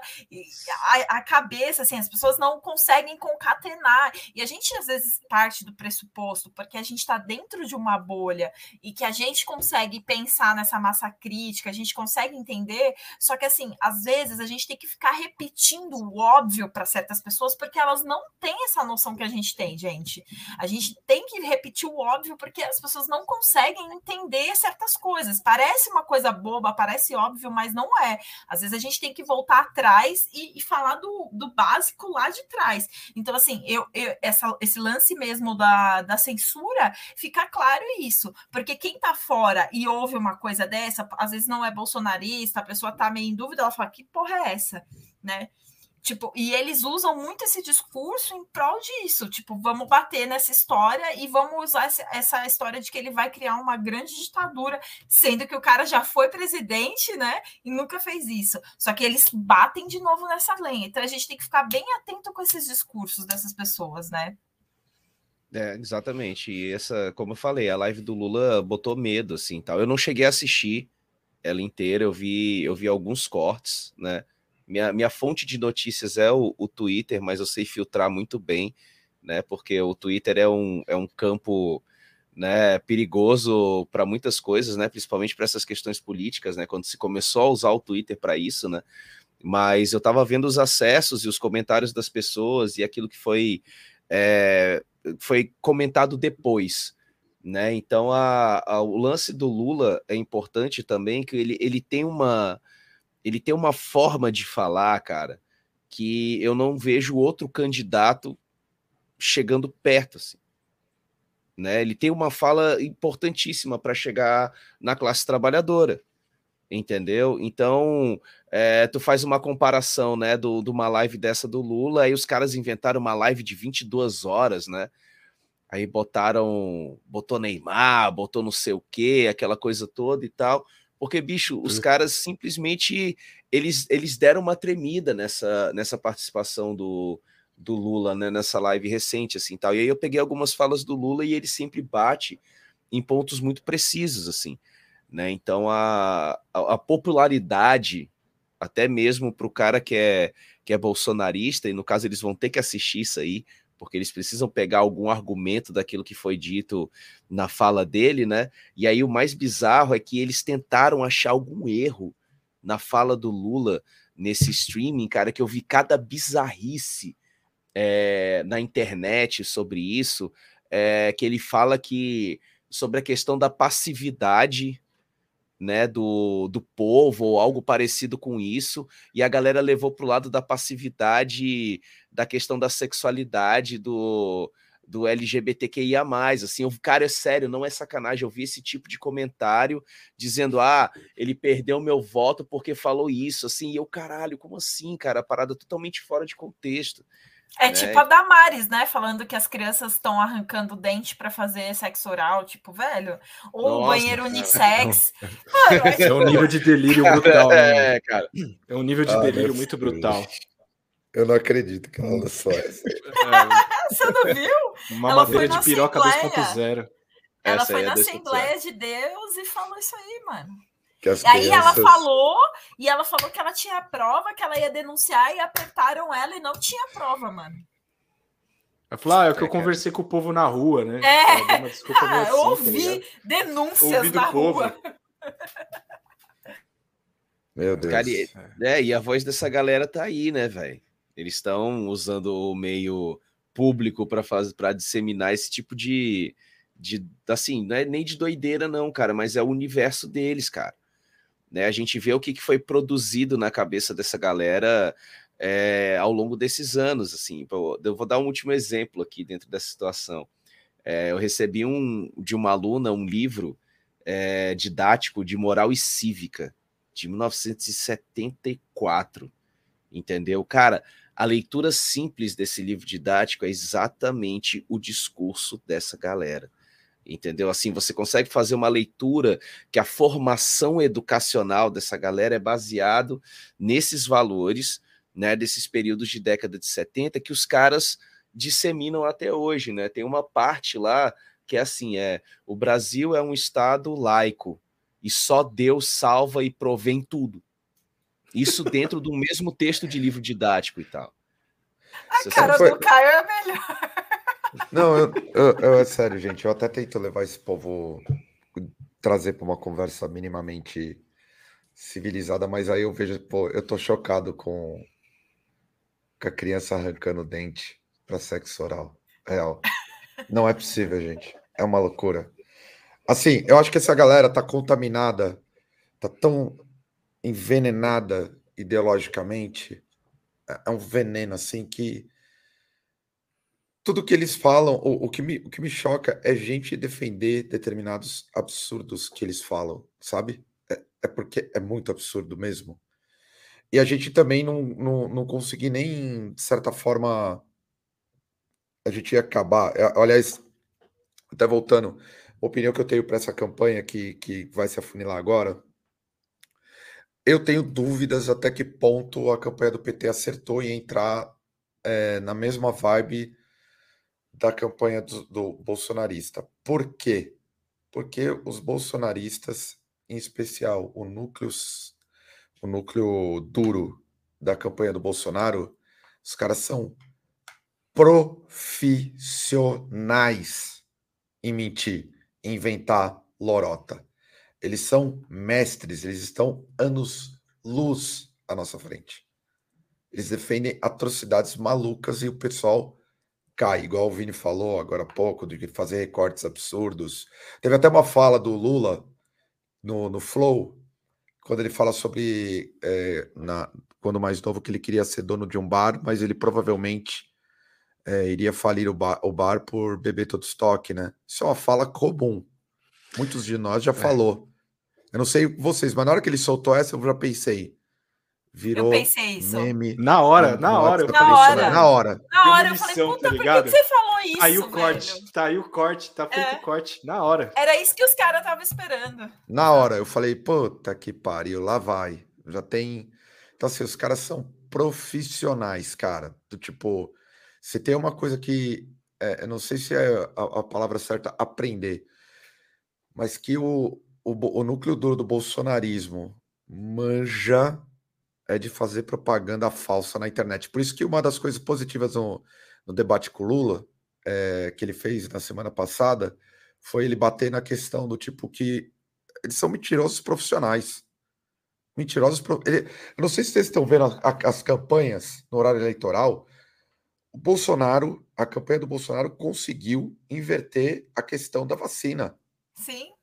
É tipo como ele fosse o representante oficial do Brasil como um cara que levou a vacina para a população. E a gente viu que isso não é verdade. Não foi uma verdade.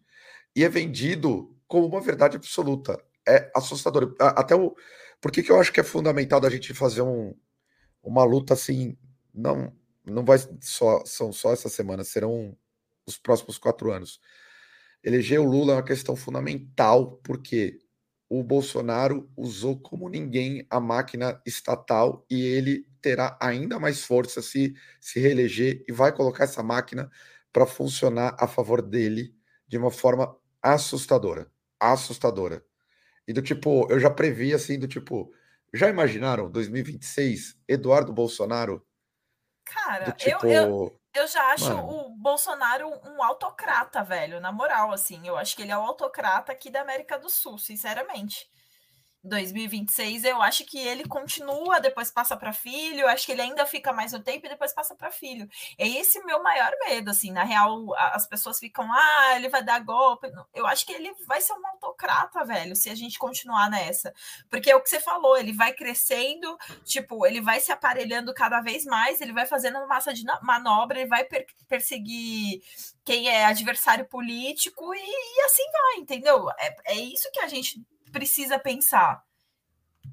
É aqui, ó, até o, o esse o Daniel colocou que o, se o Bolsonaro, é, obviamente, ganhar a semana que vem, é, que ele compra o terceiro mandato e eu boto fé. Vai ser uma loucura, assim, do tipo. É um momento muito chave pra gente, assim, nem naquelas loucuras. Uhum. A gente não pode cair na mesma loucura dos bolsonaristas com relação ao comunismo, saca? A gente tem que estar na análise fria. É. Que, primeiro, o bolsonarismo é um movimento organizado de fato organizado, Sim. classe social. Tem que enfrentar eles. E detalhe, eles não têm escrúpulos. Ah, o enfrentamento é bélico. Eles não estão nem aí com o Xandão, e o Xandão do tipo vai fazer é, vistas grossas na hora que tiver. O bagulho é do tipo assim: vamos ganhar essa merda, custe o que custar. A, a Damares, toda essa galera tiver que mentir, os caras vão mentir pra caralho e foda-se. Foda-se. Mas, mas, mas, se você vê o, o a ascensão é, do fascismo na Itália no período do Mussolini, foi isso. Eles usam essa mesma tática, não só da questão da, da mentira dentro da notícia, mas como disseminações absurdas sem, sem escrúpulos, né? Como você está falando, assim tal. Então é, é, uma, é uma questão é, de análise, como a, a, Sirlene tocou num ponto importantíssimo, cara, é a autocracia brasileira, entendeu? É isso que aconteceu, assim, tal. É, é muito negativo para mim, aí eu ressalto essa questão, de quando a gente teve né, uma, um fim, entre aspas, da ditadura civil-militar, e a gente entende por que, que não houve o que ocorreu na Argentina e no Chile, por exemplo, prendendo a galera né, do, do, dos militares que fizeram parte né, dos períodos ditatoriais, aqui no Brasil sempre se criou uma, uma aura de negociação em patamares elevados em que a população ela não participa, e a gente está vendo uma, uma consequência disso. É uma consequência desse tipo de política que não aconteceu aqui, né? Que foi uma anistia, né? Que protegeu todo mundo, né? E a gente está vendo essa galera né, do, dos resquícios da ditadura civil-militar, que permaneceu em escalas de poder político, né, assumindo um poder e se concretizando e como se concretizando como organizados, entendeu? Então, infelizmente, isso foi uma falha muito grande. Né? Mas como a gente viu, foi um processo de, de redemocratização é, extremamente negociado, entendeu? Então, assim, são, são críticas pesadas em que, ó, vai haver uma liberação, mas essa liberação ela não vai ser plena, né? E o discurso desses caras caminhou para esse lado. A gente tem que lembrar, né, que a direta já não passou, entendeu? Os presidentes civis do Brasil, eles foram escolhidos uh, da forma com que eram escolhidos durante a ditadura civil militar entendeu? Então o brasileiro só passou a votar quando o Collor foi eleito, entendeu? Em, em termos de, de, votação plena, né? Então, cara, é, infelizmente é um resquício histórico nosso, né? E de uma falha muito grande, cara. Então é, é muito bizarro o que esses caras construíram ao longo de 21 anos de ditadura civil militar e aquilo que eles conseguiram se organizar da forma com que a gente se encontra hoje, né? Até porque são mais de 30 anos aí, né, Vini, para eles conseguirem se reorganizar, para conseguir força, porque muita gente vinha com aquela história de que, ah, mas a, a classe militar, essa, essa galera desse núcleo duro, se perdeu, eles estão no armário, eles estão na caserna, esses caras não têm mais poder, assim, eles podem não ter poder bélico, só que eles têm poder de articulação e a gente sabe, a gente está vendo agora o resultado disso, né? Eles se aliaram com pessoas que trouxeram mais, mais poder para eles e agora a gente está tomando do rabo. Né? Depois de todo esse tempo. Como é que a gente consegue reverter e, e mudar isso assim de uma hora para outra? Não é assim, os caras tiveram 30 anos para ficar ali, né? Mais de 30 anos trabalhando na, nas sombras e ninguém deu atenção. E isso que você falou é muito grave mesmo, Vini. E eu concordo plenamente. Na China, isso não se cresce, entendeu? Partido aí, comunista é, Silene apoiando aí ditaduras pelo mundo. Esse é isso tipo mesmo. de gente não se cresce na China, entendeu? Aí vem teve... com papinho de ditadura, não é bem assim, não, tá, gente? Isso não se cresce na China. E teve, e teve, e você foi importante, Sirene, você colocar isso sobre a China, porque eu li, foi recente, foi hoje que eu li, é, sobre a questão da, da eleição pela terceira vez do, do, do Xi Jinping, né? É, acho que eu acertei o nome agora, perdão, sou péssimo para falar nomes em chinês. Mas ele foi eleito pela terceira vez, uma coisa que não havia acontecido desde o Mao. E aí a galera da BBC Brasil fez umas análises de como está sendo o discurso dentro da China principalmente relacionado ao crescimento de empresas privadas lá dentro. A galera tá não, não, a galera tá fazendo uma política lá dentro de que abriu demais para essa rapaziada e agora a gente está fazendo o quê? A gente vai estar tá trazendo de volta as questões históricas da China, assim, até mesmo é, relembrando a galera de um passado maoísta, por exemplo, né, pós Revolução Cultural Chinesa e essas questões todas, assim. Então, é, é sabe, são exemplos, obviamente, dentro da política internacional, que quando a gente vê aqui para o Brasil, cara, ainda, ainda tenho essa percepção na minha cabeça, que a gente ainda está vivendo num pós-segunda guerra e um processo de guerra fria. A gente está tá nesse cenário, partindo da mentalidade dessa galera que está fazendo essa política hoje no Brasil né? Essa retomada do, da perseguição aos comunistas, não sei o quê, aquela Inclusive, coisa toda.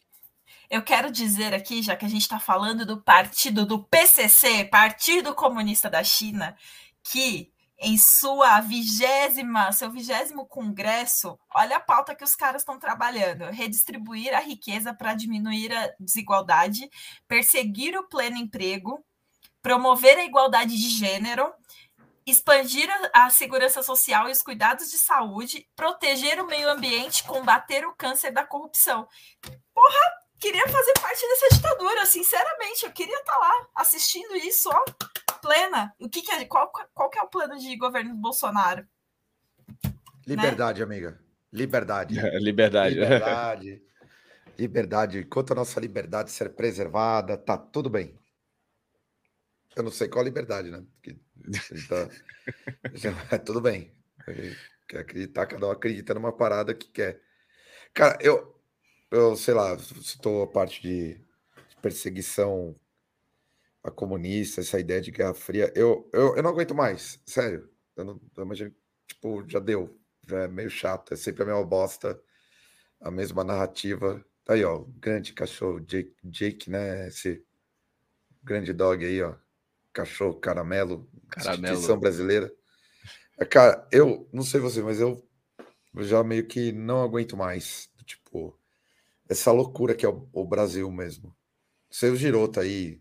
Ele, até para passar para o Giroto, uma coisa, insisto, tudo, o, todos os golpes que os Estados Unidos é, se meteram nos, no, no século XXI desgraçaram os países.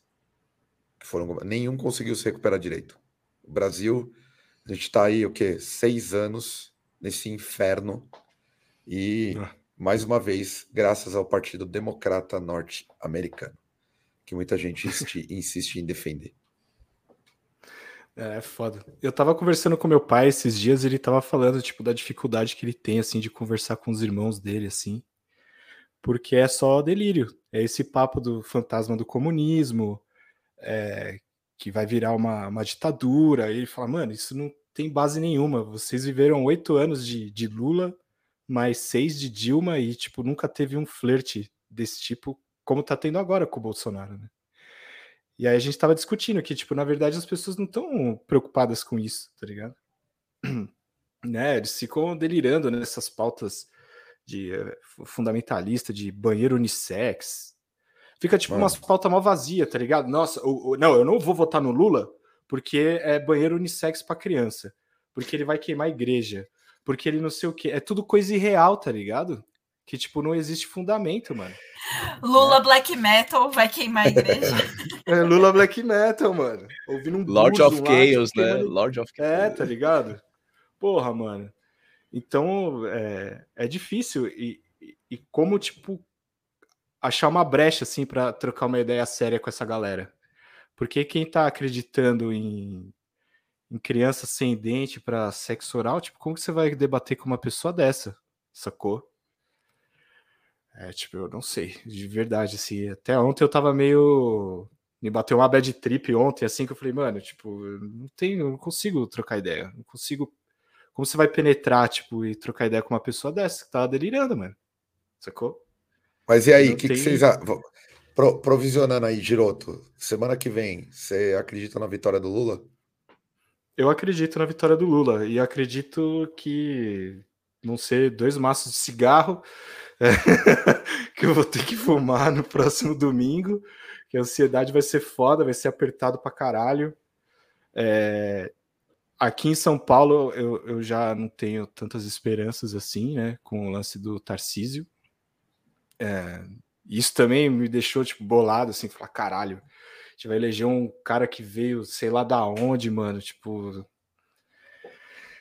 e, enfim, né? E vai ser um braço do Bolsonaro aqui no estado de São Paulo, né? E aí, Vini? Que eu... É isso.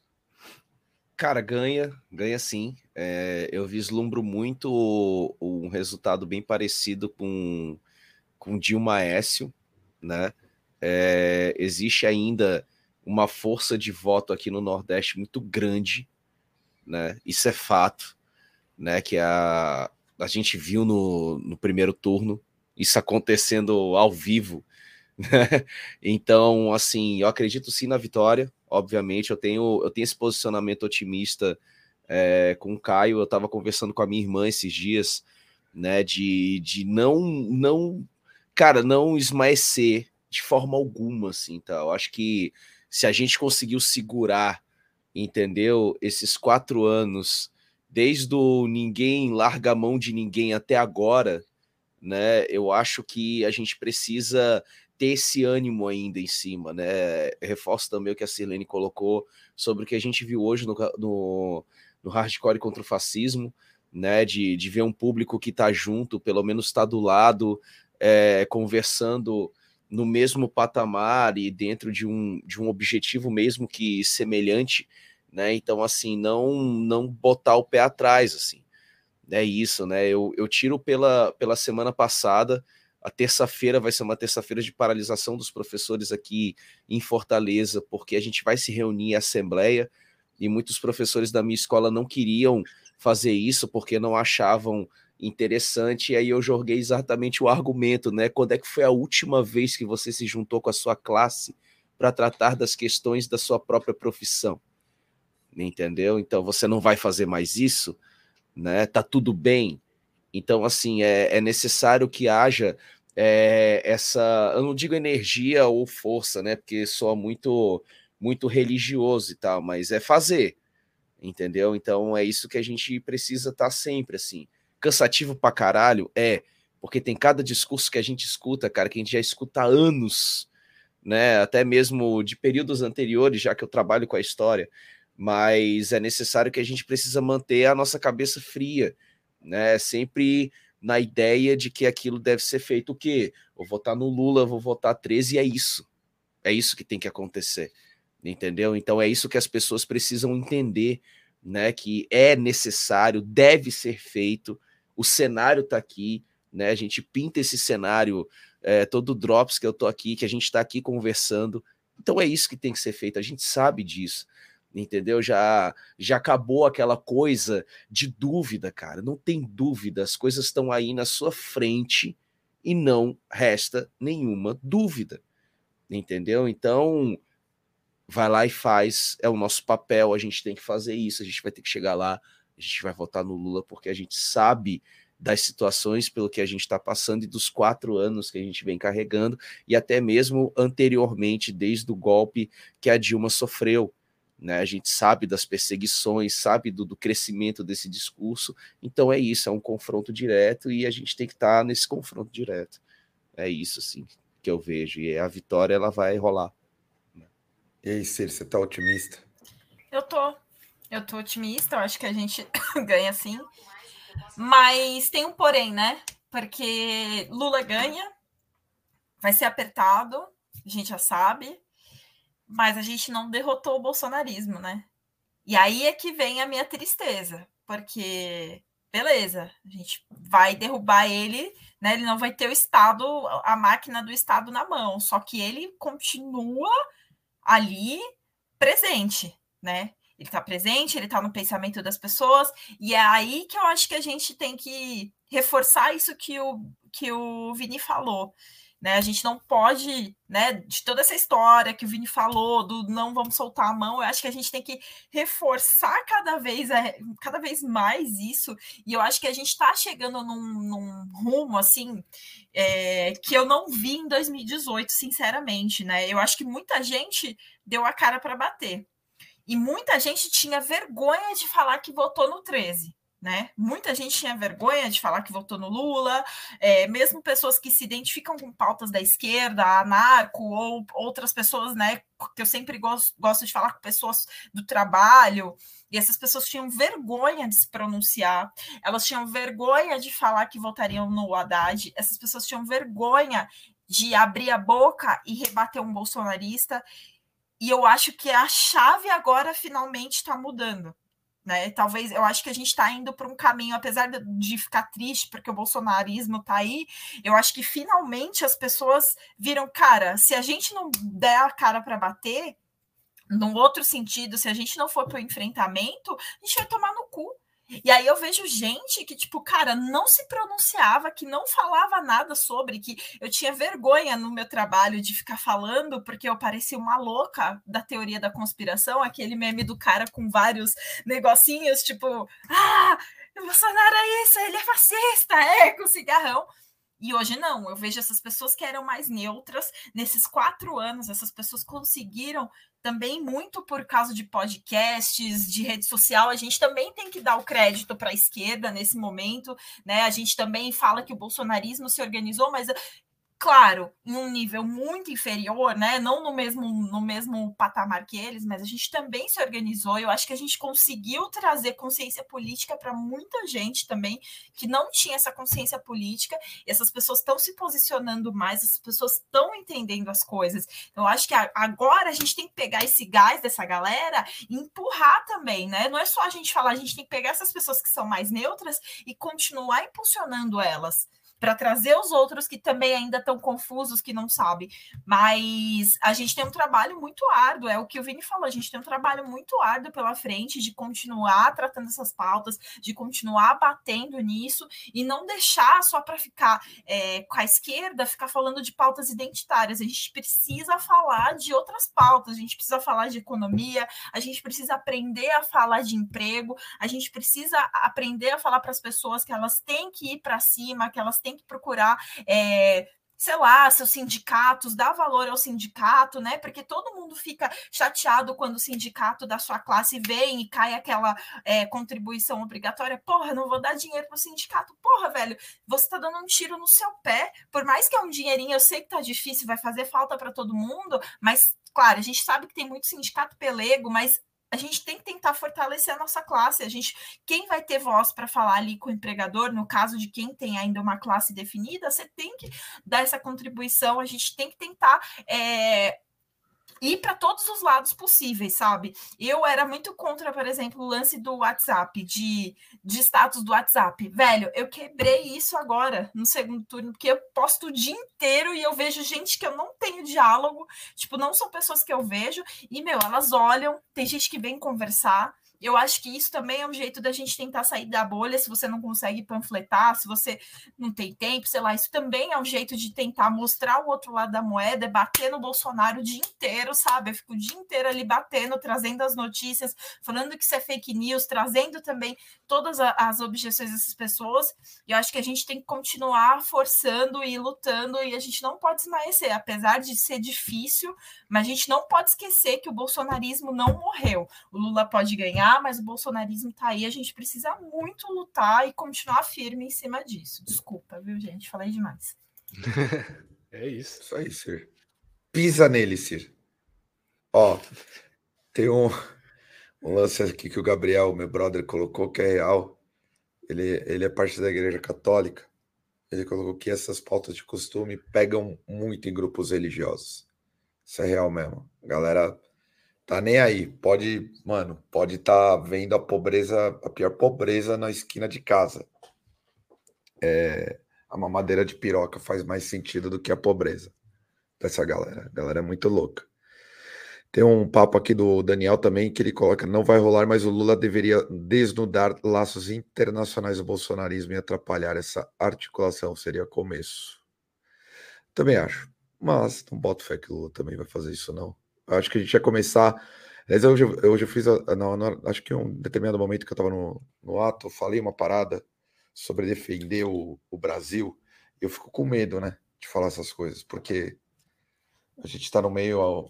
Tem mais anarquista do que comunista, e mesmo os comunistas, toda vez que a gente fala de, de, de um, uma ideia de Brasil, de nação, a galera fica assim, opa, né? A galera fala, não, não pode falar. Mas a realidade é que se a gente não entender que toda essa desestabilização que vem desde 2013 passa diretamente pela mão do imperialismo e que fudeu a gente de verde e amarelo, literalmente. Ó, é a verdade, né? Fudeu a gente de verde e amarelo. Nem me toquei, mas é isso. Fudeu a gente verde e amarelo. Essa é a realidade. É, se a gente não, não, não, não, se ligar nisso, do tipo, porra, a gente tem que proteger essa merda aqui, porque fuderam a gente demais, cara. Fuderam muito, assim. Se não tiver uma ideia de, de proteção do país que a gente vive, meu amigo, a gente vai para um buraco que acho que não tem mais volta, não. Daqui a pouco vai começar a ideia de desmembrar o país, aí entre os dois do lado do sul, o sul é meu país, o mesmo serve para o Nordeste, não vamos esquecer essa ideia, o Nordeste é meu país. Gente, isso Cara. é uma furada, vocês não têm noção. Apesar de ser legal falar, do Nordeste, principalmente, é uma furada. Isso abre um caminho para uma parada nossa, tortíssima, tortíssima. Torta pra caralho. Porque aí, vamos, vamos ser francos aqui, é, um, é uma tática tão besta de dividir para conquistar que é impossível entrar nesse papo aí. Tem que ser muito besta nessa, nessa altura do campeonato para não perceber um, uma parada tão óbvia. É muito óbvio isso. Vamos dividir, aí a gente negociar com um pequeno conglomerado é muito melhor do que com, negociar com um país continental, saca? Tipo, é foda. Vamos, vamos sair. Eu queria perguntar aqui, aproveitar, Vini, vamos pular da pauta triste. Também acho que o Lula vai, vai levar essa aí, vai ser 0 a 0 nos pênaltis. Aquele último pênalti, tipo, que o, o Corinthians perdeu aí pro Flamengo, que me deixou muito triste na quinta-feira. Vai ser nesse naipe aí. Acho que vai ser isso. Mas eu queria aproveitar aqui o amigo Giroto. Como que você tá vendo aí a volta dos Teletubbies? E... Puta que pariu. Teletubbies de volta aí no Netflix. E aí, Giroto? Tá Cara, tá preparado? Você em algum momento viu essa, essa parada e achava, sei lá. Eu lembro, eu lembro da estreia do Teletubbies. Eu tava viajando com a, com a, minha família, a gente tava na Praia Grande, assim, com os primos tal, não sei o que. Pô, vai estrear o Teletubbies, mano. Falaram que é um bagulho doido aí e tal, não sei o que lá. Acordamos cedo no final de semana, sei lá que dia que era, assim. E aí apareceu os bagulhos, a gente falou. Já tinha passado a nossa idade, né? Porque o bagulho é pra bebê, tá ligado? Criancinha, assim, mano. E a gente era, sei lá, fã de Jasper, esses bagulhos. Já queria, tipo, ver robô gigante e tal, né? O Teletubbies, o, o, Teletubbies lançou várias teorias da conspiração, né, Giroto? Lembra? Pô, não sei, mano. Tem isso?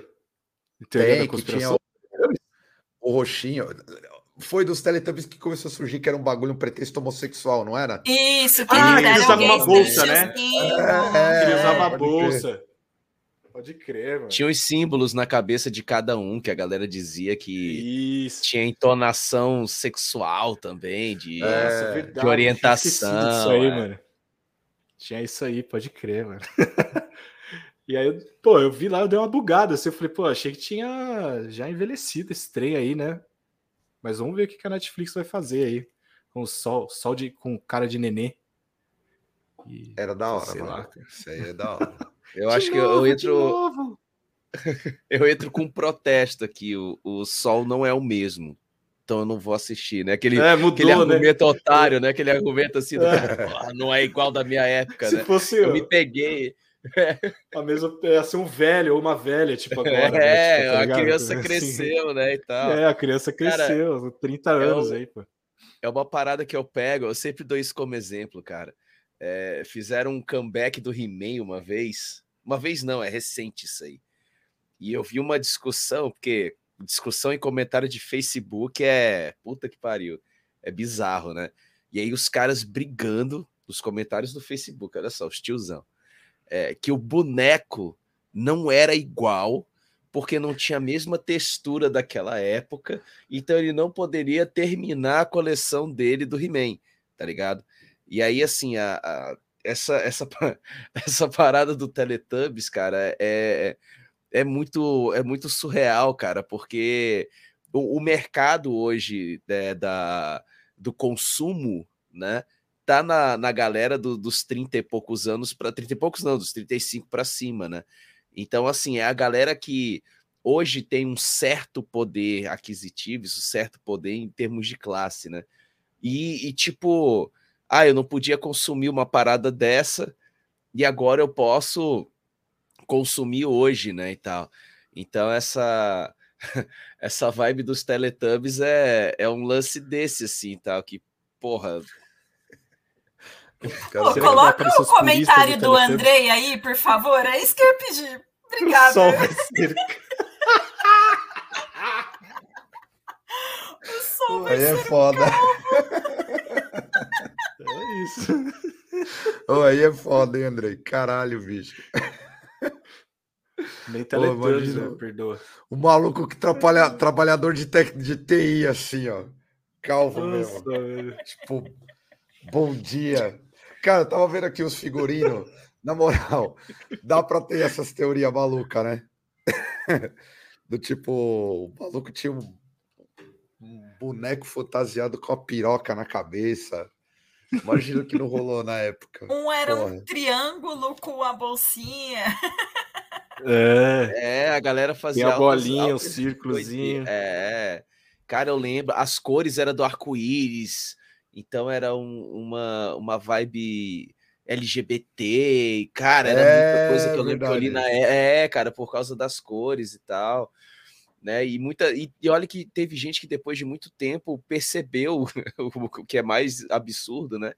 Que era um programa feito para criança. que tinha, que tinha uma determinada faixa etária, né? E que a galera, quando soltou aqui no Brasil, pensou que era para todo mundo, assim. Porra, velho. É é uma coisa simples, é coisa de, de criança, assim, tal. Então, pô, a é, galera... primeira infância ali, tá ligado? É, tipo, é, é, eu tô imaginando, sabe, sabe aquela coisa dos Minions? Galera, ah, eu sou fã do Minion, meu quarto inteiro é decorado de Minion. Eu tô imaginando os cabra velho de 37 anos, tipo eu, assim, decorando o quarto do Teletubbies, maluco. Entendeu? ah, vou... do Teletubbies, é, mano. Nossa, exato, cara. É, porra. Mano, Sabe que eu lembrei também que a gente fica aí nas loucuras do bolsonarismo de hoje em dia, mas sei se vocês lembram, mas tinha uma teoria da conspiração com a Disney também, que a Ariel era um desenho satânico, porque tinha o pai dela, que era um deus, acho que, é, eu não lembro, Poseidon, e ele tinha tipo um tristão, e aí eles falavam que era o tristão do capeta. E rolava muito, e eu lembro que eu tinha uma amiga que a mãe dela, ela era evangélica, né, da Assembleia de Deus, e quando a gente assistia, eu falei, meu, você tem vídeo cassete em casa? Eu não tenho, vamos lá, eu quero assistir a Pequena Sereia. E aí a gente tinha que esperar a mãe dela vazar, porque ela não podia assistir isso em casa de jeito nenhum, nenhum desenho da Disney, nada. E aí a gente fica pensando que isso só vem de hoje, não vem, velho, o negócio é, ó, Faz tempo já que tá véio. tá rolando. Tinha cartilha evangélica falando de satanismo nos Simpsons. Agora, agora.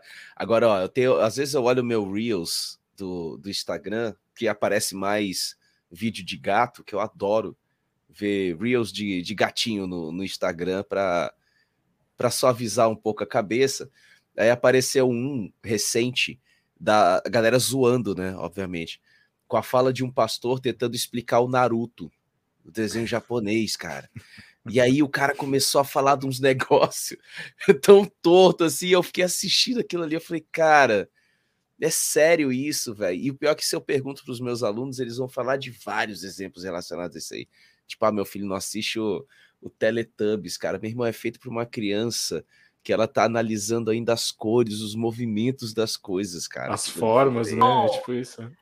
Tinha também uma que eu lembrei que era que a Sailor Moon era satanista, também rolou isso. Eu não lembro porquê, mas era Sailor Moon era satanista. Mano, tinha várias, várias. Do Pokémon. Olha lá! o Vini, o Vini satanista aí, ó. É. Grindeiro satanista.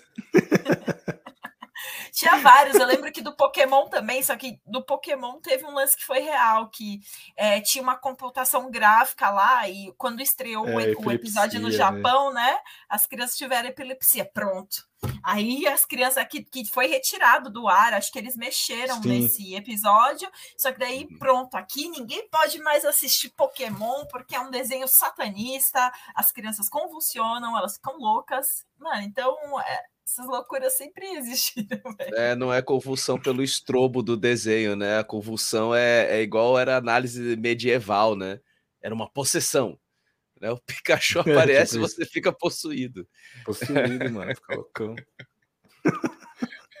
Pô, tô vendo aqui, o Rafael Trindade colocou.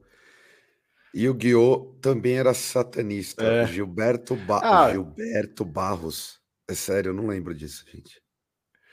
Os animes, né, mano? Os animes, é, de um modo geral, assim, tinha. É... Era o Yu-Gi-Oh! que o mano era tipo um agente, que ele morria no começo do episódio. Como é que chamava isso daí, mano? Acho que eu não lembro. Acho que era o Yu-Gi-Oh! mesmo, né? Ou Yu Yu Hakusho. Ah, não, o Yu Yu Hakusho era os da carta. Não, era o Yu Hakusho. Não, é o Yu Hakusho mesmo, é esse que ele morria. Que era o policial lá, que ele é. tinha roupa verde, assim, né? Pronto. Total. Death Note, que a galera anota o nome, a pessoa morre, vem o diabo para pegar, não sei o que lá. Então, mano, anime é tipo, nossa, material rico pros caras, assim, ficar inventando essas merdas, tá ligado? É. Eu, eu, queria, eu queria só dar uma ressalva aqui. Amo vocês, meus alunos otakus, que aguentam esse tipo de análise e só querem curtir a animação de vocês, fazer uhum. cosplay, ir para evento. Deve ser igual a gente escutava quando era metaleiro, moleque, né? De, de usar as camisetas do, sei lá, do Slayer, do Metallica, com uns capetão gigante assim e tal, e a galera ficar olhando assim, é satanista, né, e tal. Eu com bode aqui no pescoço, então nem se fala, né? Deixa pra você, tem dois, você tem dois símbolos satanistas, um bode e a é, é, o bode e a Sailor Moon, cara. Eu sou, eu sou praticamente o, né, o representante mor do satanismo, né? Puta merda, velho. Ai, ai, muito bom, cara. Senhores, vamos, vamos caminhar para o final. Duas horas de live. Aliás, muito bom. Até aproveitar, semana que vem não estaremos aqui, hein? Tá, tá, todo mundo vai estar sofrendo, não vai ter cobertura. A menos que alguém queira. Eu, além de estar gravando banda, desculpa, a gente não vou passar junto, não. É, eu vou difícil. sofrer no privado também. Poder vou acender fazer... seus 50 cigarros tranquilo, né? Eu vou fazer o... Sem ser julgado. Eu vou fazer, o... eu vou fazer uma live com o Giroto fumando. É, aí, ó, 12 horas. 12 horas Caralho, de cigarro. Boa. 12 horas de tabaco. oh, dá para fazer Deus. aqueles cortes depois. Veja o que aconteceu depois Veja de 12 aconteceu. horas de tabaco. Os dois caindo duro, assim, é. sem pulmão travado, que você é louco. ai, ai. Vamos, vamos para as considerações finais? Vini, faça aí. Você toca. Consideração final. eu tô cansado, gente. Tô é, cansado. não, eu, tô, eu também tô. Eu falei pra galera que eu tô vestido de, de vocalista do, da lixo orgânico ainda, que nem tomei banho, cara. Desculpa, Bela, que tá tendo que sentir o meu odor do palco. mas, mas assim, é, é sempre importante participar. Foi um corre chegar até aqui, né? Pro, pro Caio também, Sirlene também tava no, no hardcore contra o fascismo, mas a gente chegou aqui e fez. É, valeu Drops, assim, então sempre agradeço a presença, o convite, o chat, a galera que vem falar comigo pelo, pelo Instagram sobre o Senna, brother do Japão que assiste e fala, pô, legal a fala de vocês e tal, a galera hoje no Hardcore contra o Fascismo fala, pô, Vini, a gente acompanha o Drops do Senna também, né, acha legal a intervenção e as falas de todo mundo, é importante o que é feito, então é isso, galera. Obrigado e, pô, luta, né? Eu acho que é uma coisa que está gravada na gente que não precisa nem tatuar, porque somos uma classe trabalhadora, então é luta. É isso que a gente tem e que a gente precisa e não pode perder, né? Que é, um, é uma coisa muito importante que a gente realmente não pode perder, é a luta. Então é isso, gente. Valeu. Valeu aí, gente. É verdade, sempre tem um pessoal do Japão, né? Que acompanha a cena, velho. Tem muita gente do Japão, mano. Bizarro. Sempre vem uma galera conversar. Abraço pro Japão. Valeu aí, gente. Da minha parte é isso. Boa semana. É nós demais. E é isso. Joteira. Bom, agradecer aí, né? Mais um Drops. Sempre bom aí. Tá com os amigos. Nesse momento de angústia e ansiedade. Igual a galera falou no chat aí, ó, faça um pix aí pra gente, pra eu e o Vini bancar o nosso tabaco, pra Cir bancar o Monster, o Caio bancar o vinhozinho dele aí também, para ver a apuração. Deixar todo mundo entorpecido da sua maneira aí. É, mas, mano, é, tenho fé aí, acho que a gente vai, vai ganhar, vai ser difícil, mas acho que o lance é não arredar o pé se vê a abertura de diálogo, dialogue, tá ligado? Acho que isso é importante. E é isso, mano. Não desanima, não, que, que a gente vai vencer. Essa daí é só o primeiro passo, né? Para mais quatro anos aí de, de vigilância aí, combatendo o bolsonarismo. E é isso, brigadão. É isso aí, gente. É um recado, porque no próximo a gente não vai ter drops. E aí, tô falando daqui 15 dias. É, provavelmente os próximos drops aí de novembro será guiada para, por esse trio que está aqui sem eu, porque eu estarei tocando para um caralho em novembro. O único mês que o Desalmado vai tocar para um caralho. Então os domingos vão ser meio impossíveis. E aí teremos o trio mais Maia, enfim, todo mundo se revezando, Natália também.